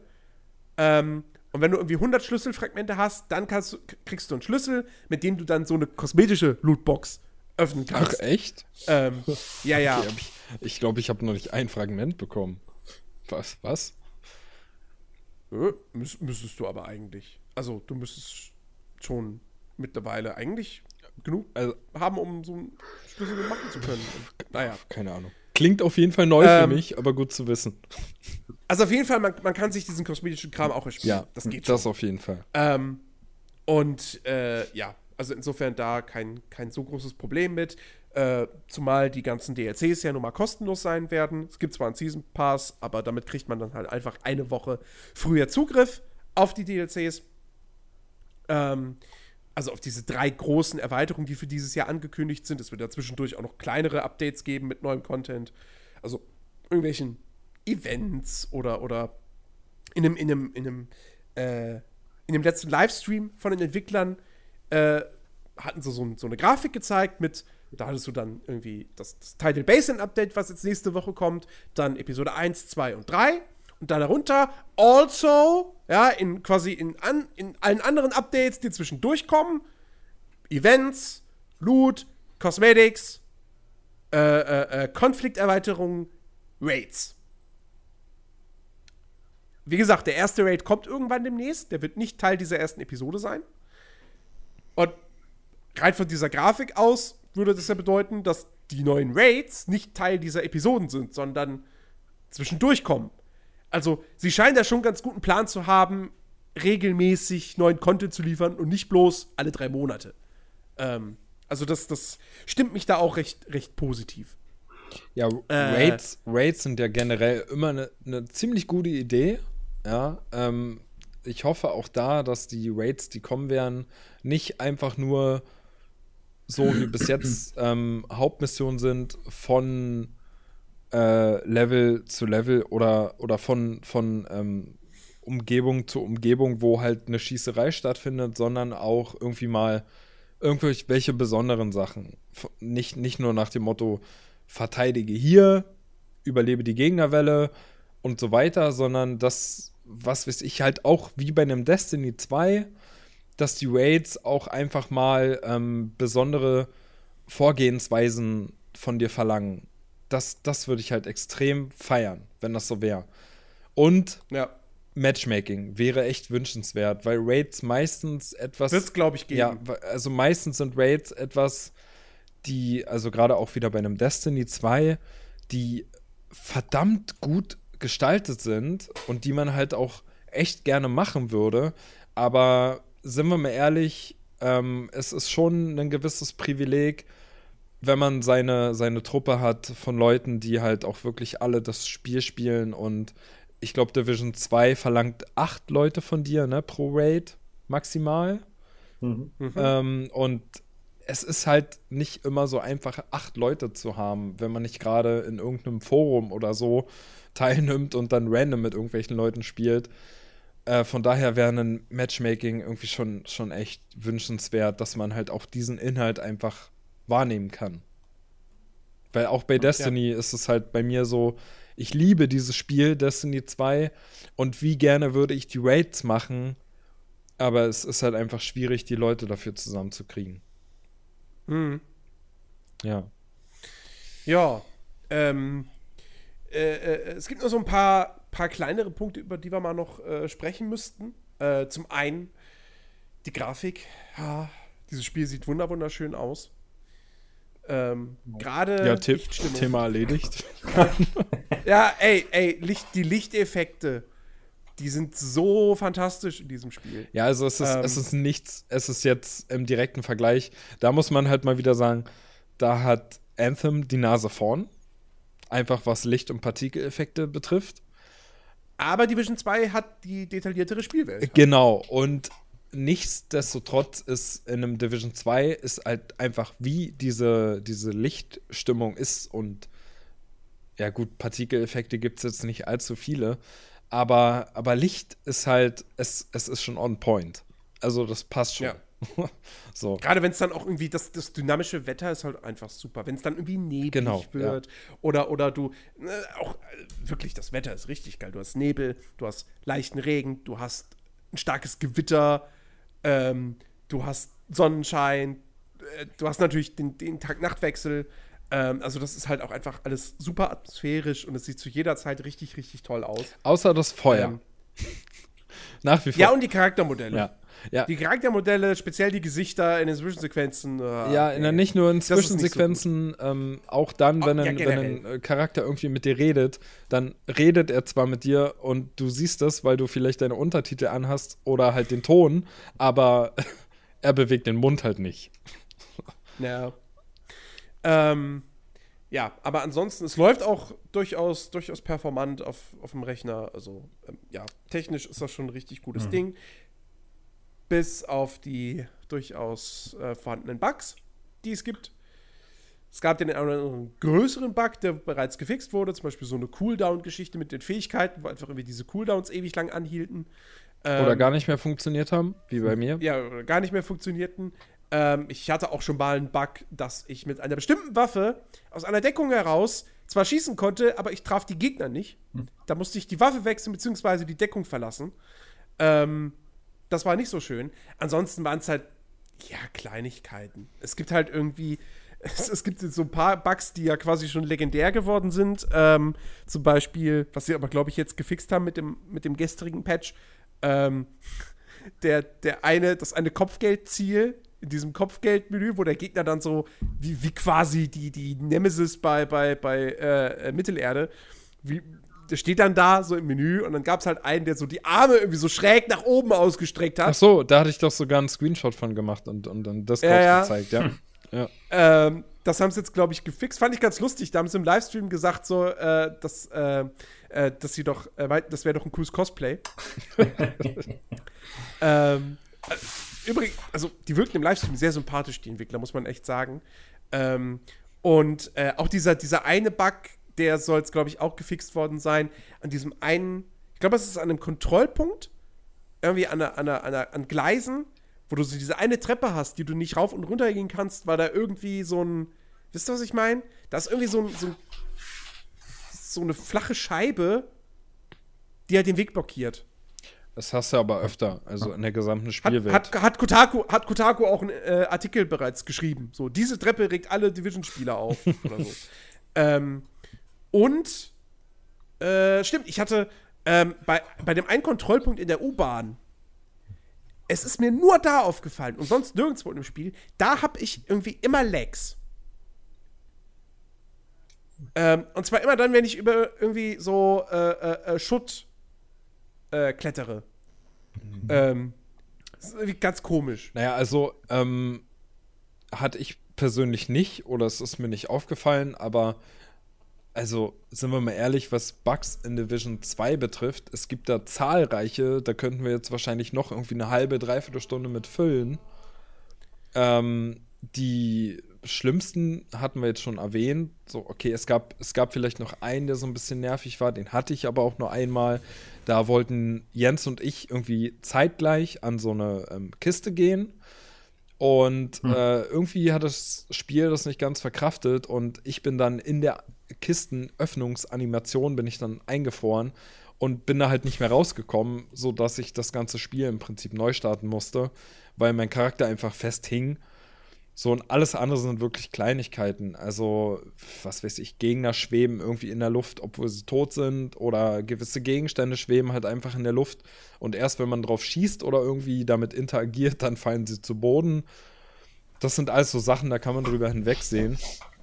Ähm, oder ja gut, das wissen wir bis heute nicht, ob das ein Bug war oder nicht, wo wir auch in dieser einen Kinderkrankenstation waren und diesen einen Ausweg nehmen wollten und dann die Fahrstuhltür nicht, nicht zu öffnen war. Aber gut, das entweder haben wir uns zu blöd angestellt und das war nicht der Ausgang oder es war halt irgendwie ein Bug und wir sind dann nicht durchgekommen. Ähm, ja, aber es ist alles halb so wild. Es ist jetzt nicht, dass das Spiel irgendwie unspielbar macht oder so. Das ähm, kann, man, kann man schon irgendwie verkraften, weil dafür gibt es einfach zu viele positive Aspekte, was halt den ganzen Start von Division 2 einfach hervorhebt und das kein anderer Loot-Shooter bis jetzt so gut hinbekommen hat. Mhm. Also Division 2 hatte sowieso den Ruf, irgendwie ähm, das Spiel, was oder der Loot-Shooter, der den besten Start hatte, den es bisher gab und ich glaube, das können wir alle drei so unterschreiben. Mhm. Ja. Dass das auch einfach so ist. Das, Ob vom äh, Inhalt oder vom Gameplay ja. oder sonst. Das Einzige, was ich bisher hatte, das, was mich wirklich genervt hat, äh, war, das hat Jens ja vorhin berichtet, als ich hier verpeilt hatte, die letzte Mission zu machen, äh, um dann ins Endgame zu kommen. Ja, quasi diese Sequenz, als ich dann in der ähm, Operationsbasis war und quasi an den ähm, hier Spezialisierungstisch gehen konnte, aber dann nicht mehr raus konnte. Ja, das quasi, dass er sich da aufgehängt hat. Ja, das war das einzige bisher wirkliche, wo ich sagen muss, das hat mir ein bisschen geschlaucht, weil das ist halt zweimal hintereinander passiert. Äh, aber ansonsten, ich meine, teilweise ist es ja auch echt lustig. Ich erinnere mich nur daran, wo wir in der Bank unten waren. Ja, äh, wo Ben die ganze Zeit meinte, ach, das ist alles mein Geld und äh, diese Geldbündel einfach quer in der Luft äh, schwebten. Ja? äh, um, sobald du dann drauf geschossen hast, sind sie dann plötzlich runtergefallen. Also das äh, ja. ist ja mehr lustig, äh, als dass es äh, wirklich nervt. Und wie du sagst, also das, das macht, ja. Es gibt einfach keine Game Breaker. Genau. Also Game Breaker Bugs in diesem Spiel. Genau. Ja, also du siehst sie zwar, lachst mal drüber, aber das war's. Ja. Also das macht dem Spiel jetzt keinen Abbruch. Ja. Ja, genau. Ja. Ähm, ja, und dann eine Sache, die sie leider nicht wirklich verbessert haben im Vergleich zum Vorgänger UI.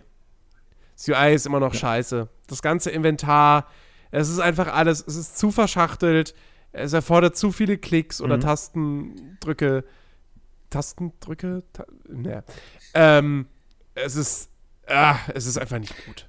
Es ist einfach nicht gut, nicht sonderlich übersichtlich. Ähm, man merkt natürlich irgendwie an, dass es auf Konsole ausgerichtet ist. Das kommt auch nochmal dazu dann auf dem PC. Aber ja, also, nee. Das macht ein. Du, wenn du das halt mit, die, äh, mit, mit Destiny 2 vergleichst, wo du dieses schön übersichtliche Inventar Ja. hast, ähm, wo, du, wo du Items austauschen kannst, ohne das Menü zu wechseln. So, ja. Ähm, das ist halt. Das ist ein Segen.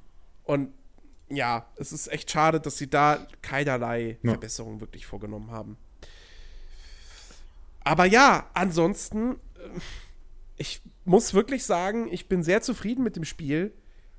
Allerdings, die hohen Wertungen verstehe ich nicht.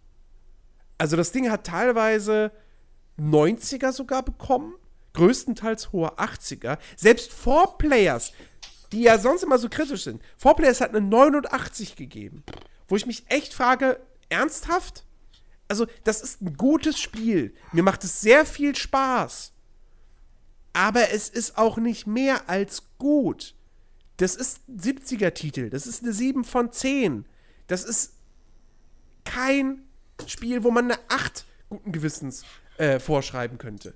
Ähm, also, das verstehe ich nicht so ganz. Aber es ist definitiv der Loot-Shooter, der den besten Start hingelegt hat Ja.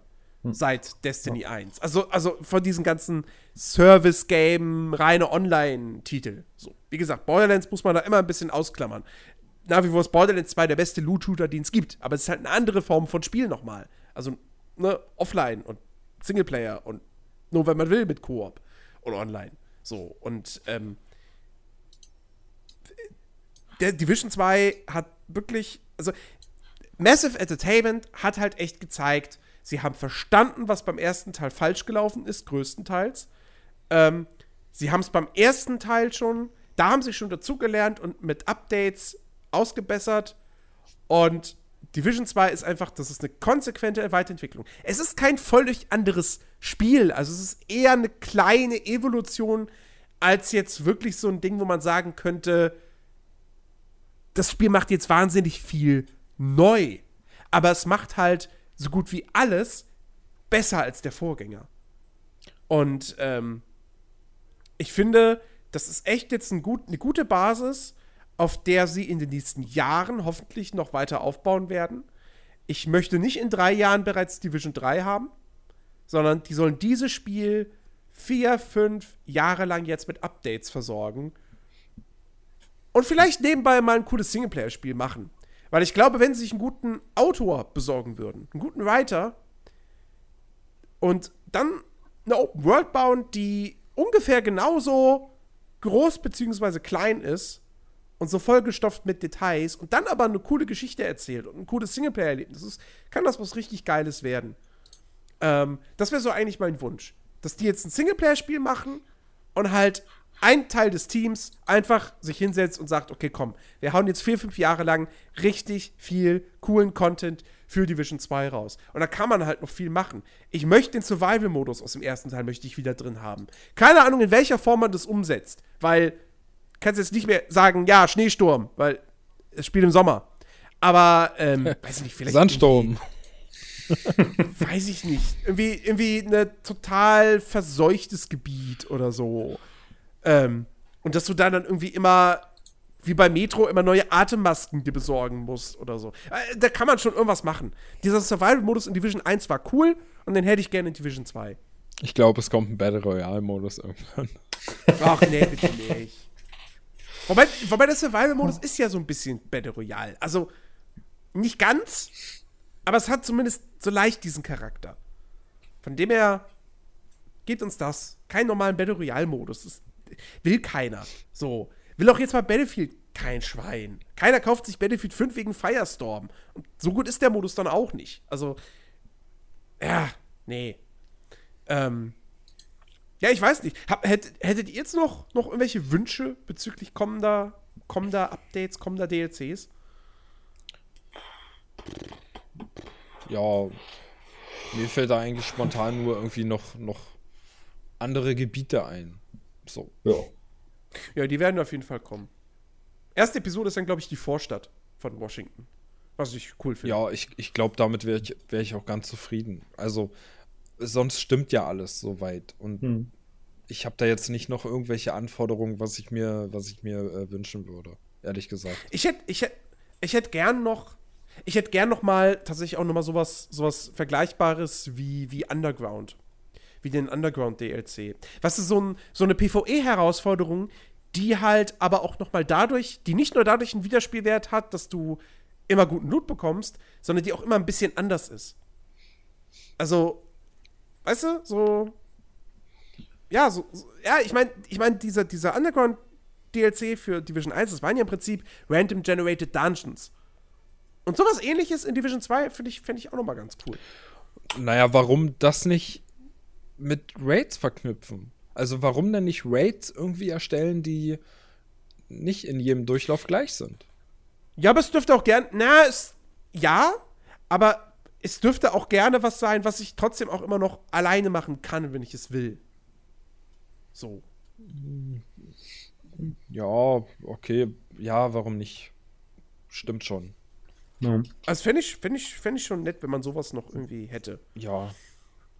Es kommt mit dem ersten Update, kommt, also mit dem ersten DLC, kommt ähm, irgendwie so ein PvE-Modus, wo du, ah, ich glaube, irgendwelche Absturzstellen oder so untersuchst oder irgendwas retten musst oder keine Ahnung. Ähm, ich weiß nicht mehr so genau. Klingt auf jeden Fall interessant. Vielleicht ist das ja sogar schon was, was so ein bisschen ja, random generated Umgebungen hat oder zumindest irgendwelche Modifikatoren, die immer wieder was ändern daran, dass man da halt, dass man das nicht nur immer wieder spielt, weil halt man irgendwelche Projekte hat oder halt irgendwie äh, mit der, Hoff in der Hoffnung so, ho, hoffentlich droppt diesmal das Set-Item XY. Ähm, sondern dass da auch wirklich dann immer so ein bisschen, sich jeder Durchlauf so ein bisschen unterscheidet voneinander. Sowas wäre cool. Hm. Ich bin da so ganz bei Ben. Also so äh, ein paar Gebieterweiterungen, ja. Aber ansonsten bin ich eigentlich momentan recht wunschlos glücklich. Ich habe ja jetzt noch, wie gesagt, erstmal noch einiges zu tun. Äh, Du hast ja noch ganz viele Nebenmissionen. genau, offen, jede, ne? jede Menge. Also meine Map explodiert äh, vor lauter Kram, den ich jetzt noch zu erledigen habe. Also, wie gesagt, zurzeit wunschlos glücklich erstmal. Ja, ja. Ja, also Ach ja, Preis-Leistung ist auf jeden Fall bei Division 2, äh, kann man nicht meckern. Nee, Ja. ist, Ja. ist absolut top. Ja. Und Also, es ist das echt, ein es ist echt, ich, ich möchte das nochmal betonen, es ist echt überraschend für mich, wie negativ ich eigentlich eingestellt war. Und, und das Ding dann wirklich irgendwie, weil ich nichts anderes gerade hatte, oder halt auch ein bisschen, weil ich wusste, alle anderen, äh, also alle, damit meine ich halt hauptsächlich Jens und äh, Alex in dem Fall spielen Division 2, habe ich halt einfach gesagt, ich kaufe mir das Ding jetzt und ja, also ich glaube, ich hatte das vorher noch nie, dass ich im Vorfeld enttäuscht war von einem Spiel, mir es trotzdem gekauft habe und am Ende so glücklich damit war. Ja, wollte ich, wollte ich noch Ja. mal erwähnen. Es, muss, es muss ja auch den Ausgleich zu Anthem geben oder Ja, was wiederum das komplette Gegenteil ist, ne? Wo ich total gehypt war, das Ding sogar vorbestellt habe, mir sogar trotz Vorbestellung ähm, dann noch Origin Access Premier geholt habe, um es mit euch früher zu spielen, die, die, die Phase dann auch mitgenommen habe und das ganze Spiel seit Release nicht mehr angefasst habe. Also Ja, wirklich das komplette liest- Gegenteil. Und was liest man jetzt noch von Anthem? Neues Update ist draußen. Mehr, mehr Loot, mehr Bugs. Ja, alles, alles geht irgendwie, alles wird noch schlimmer, anstatt besser. Äh, naja. Nee, Division 2 ist, ist wirklich, das ist, das ist, das, das, das, das ist so richtig wohltuend nach dieser Enttäuschung Anthem, dass da jetzt eben ein Spiel in dem gleichen Genre rauskommt, was aber einfach alles besser macht. Und übrigens, es ist so schön, es ist wirklich, es ist nichts Besonderes. Aber es ist so schön in Division 2, um das eigene Loadout zu ändern, nicht in irgendeinen Hub immer wieder zurückkehren zu müssen. Sondern das während der Mission oder einfach in der Open World machen zu können. Ja. Herrlich. Trotz, BioWare. trotz des das beschissenen ist toll. Interfaces. Aber ja. Trotz des beschissenen Interfaces. Aber das UI in Anthem war ja auch scheiße. Ja. Also, Ja, das stimmt. ja. Und Mann, was hatten wir für Diskussionen über Anthem und zukünftigem Division 2 im Discord, wo ich, wo ich noch, noch mehr so zu der, zu der Gruppe Anthem gehört habe und irgendwie das Gefühl hatte, ich müsste das jetzt verteidigen und am Ende meine, meine ganze Meinung eigentlich so über den Haufen geschmissen wird und ich jetzt einfach wirklich sage, ey, willst du einen guten Loot-Shooter haben, dann kauf dir Division 2 und Anthem Ja. gibt's eigentlich gar nicht mehr auf meinem Radar, was, ach, was echt traurig ist auf irgendeine Art und Weise.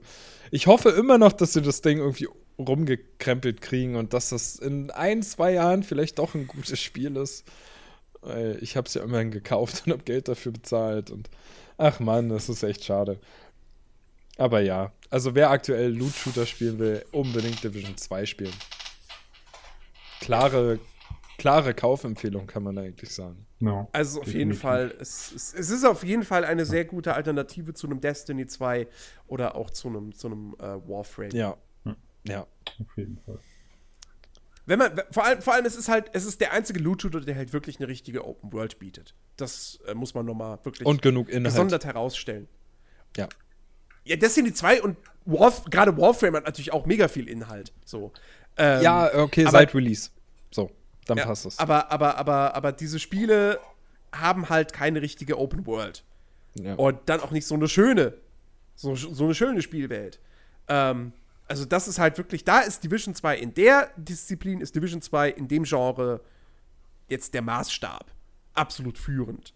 Ähm, und das ist halt definitiv, also wenn man, wenn man wirklich eine offene Spielwelt haben möchte und nicht nur irgendwelche separat, separaten, instanzierten Gebiete oder so, dann führt kein Weg an Division 2 vorbei. ja. Jo. Ja. So, über zweieinhalb Stunden.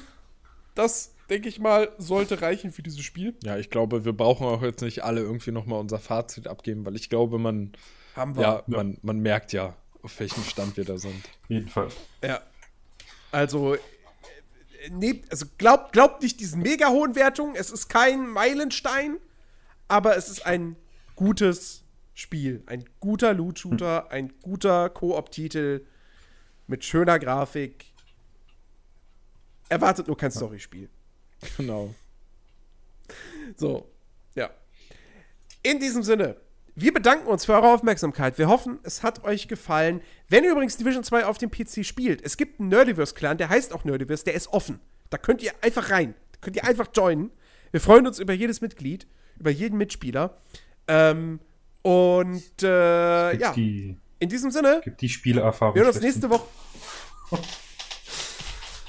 Wir hören uns nächste Woche wieder, dann mit einem anderen tollen Thema. Äh, bis dahin, schaut auf unserem Discord-Channel vorbei, Link in der Podcast-Beschreibung. Gebt uns eine positive 5 Sterne, eine positive 5 Sterne, gibt uns eine negative 5 Sterne-Bewertung bei iTunes. Das hilft, äh, un, äh, das hilft uns, dass wir von mehr Leuten gesehen und dann hoffentlich auch gehört werden. Ähm, und wenn ihr eure eigene Meinung zu Division 2 zum Beispiel kundtun wollt, dann könnt ihr das natürlich auch auf unserem Discord-Channel tun. Wir diskutieren da sehr, sehr gerne mit euch. Und ähm, es gibt auf unserem Discord-Channel auch ab und zu einfach mal ein paar Spiele gratis abzugreifen. So wie, so wie erst. Zum Beispiel God Eater 2! Nee, nee, das, das, das alte Ding kam mir jetzt gar nicht aus, aber ähm, wenn ich Aber nämlich, wenn ich demnächst wieder mal vergesse, mein Humble Bundle ähm, zu deabonnieren und da einfach nur Spiele drin sind, die mich gar nicht interessieren, so wie jetzt erst kürzlich passiert, dann gibt es auch immer mal wieder eigentlich ganz aktuelle Spiele abzugreifen. Also es lohnt sich auf jeden Fall dahin zu kommen. Na, Alex? Es lohnt sich. Ja, definitiv. Nee, also wir haben da, wir haben da auf jeden Fall noch äh, einige Keys, also Jens wahrscheinlich noch viel, viel mehr als ich, die da irgendwo rumliegen und die irgendwie keinen wirklichen Nutzer finden. Von daher, ja, ne, es lohnt sich auf jeden Fall mal in unseren Discord-Channel zu kommen und einfach mal was Ja. abzustauben. Genau. Juti, liebe Leute, das war's. Wir melden uns in einer Woche zurück mit dem nächsten Players Launch Podcast. Bis dahin, gehabet euch wohl. Auf Wiedersehen. Tschüss. Ciao.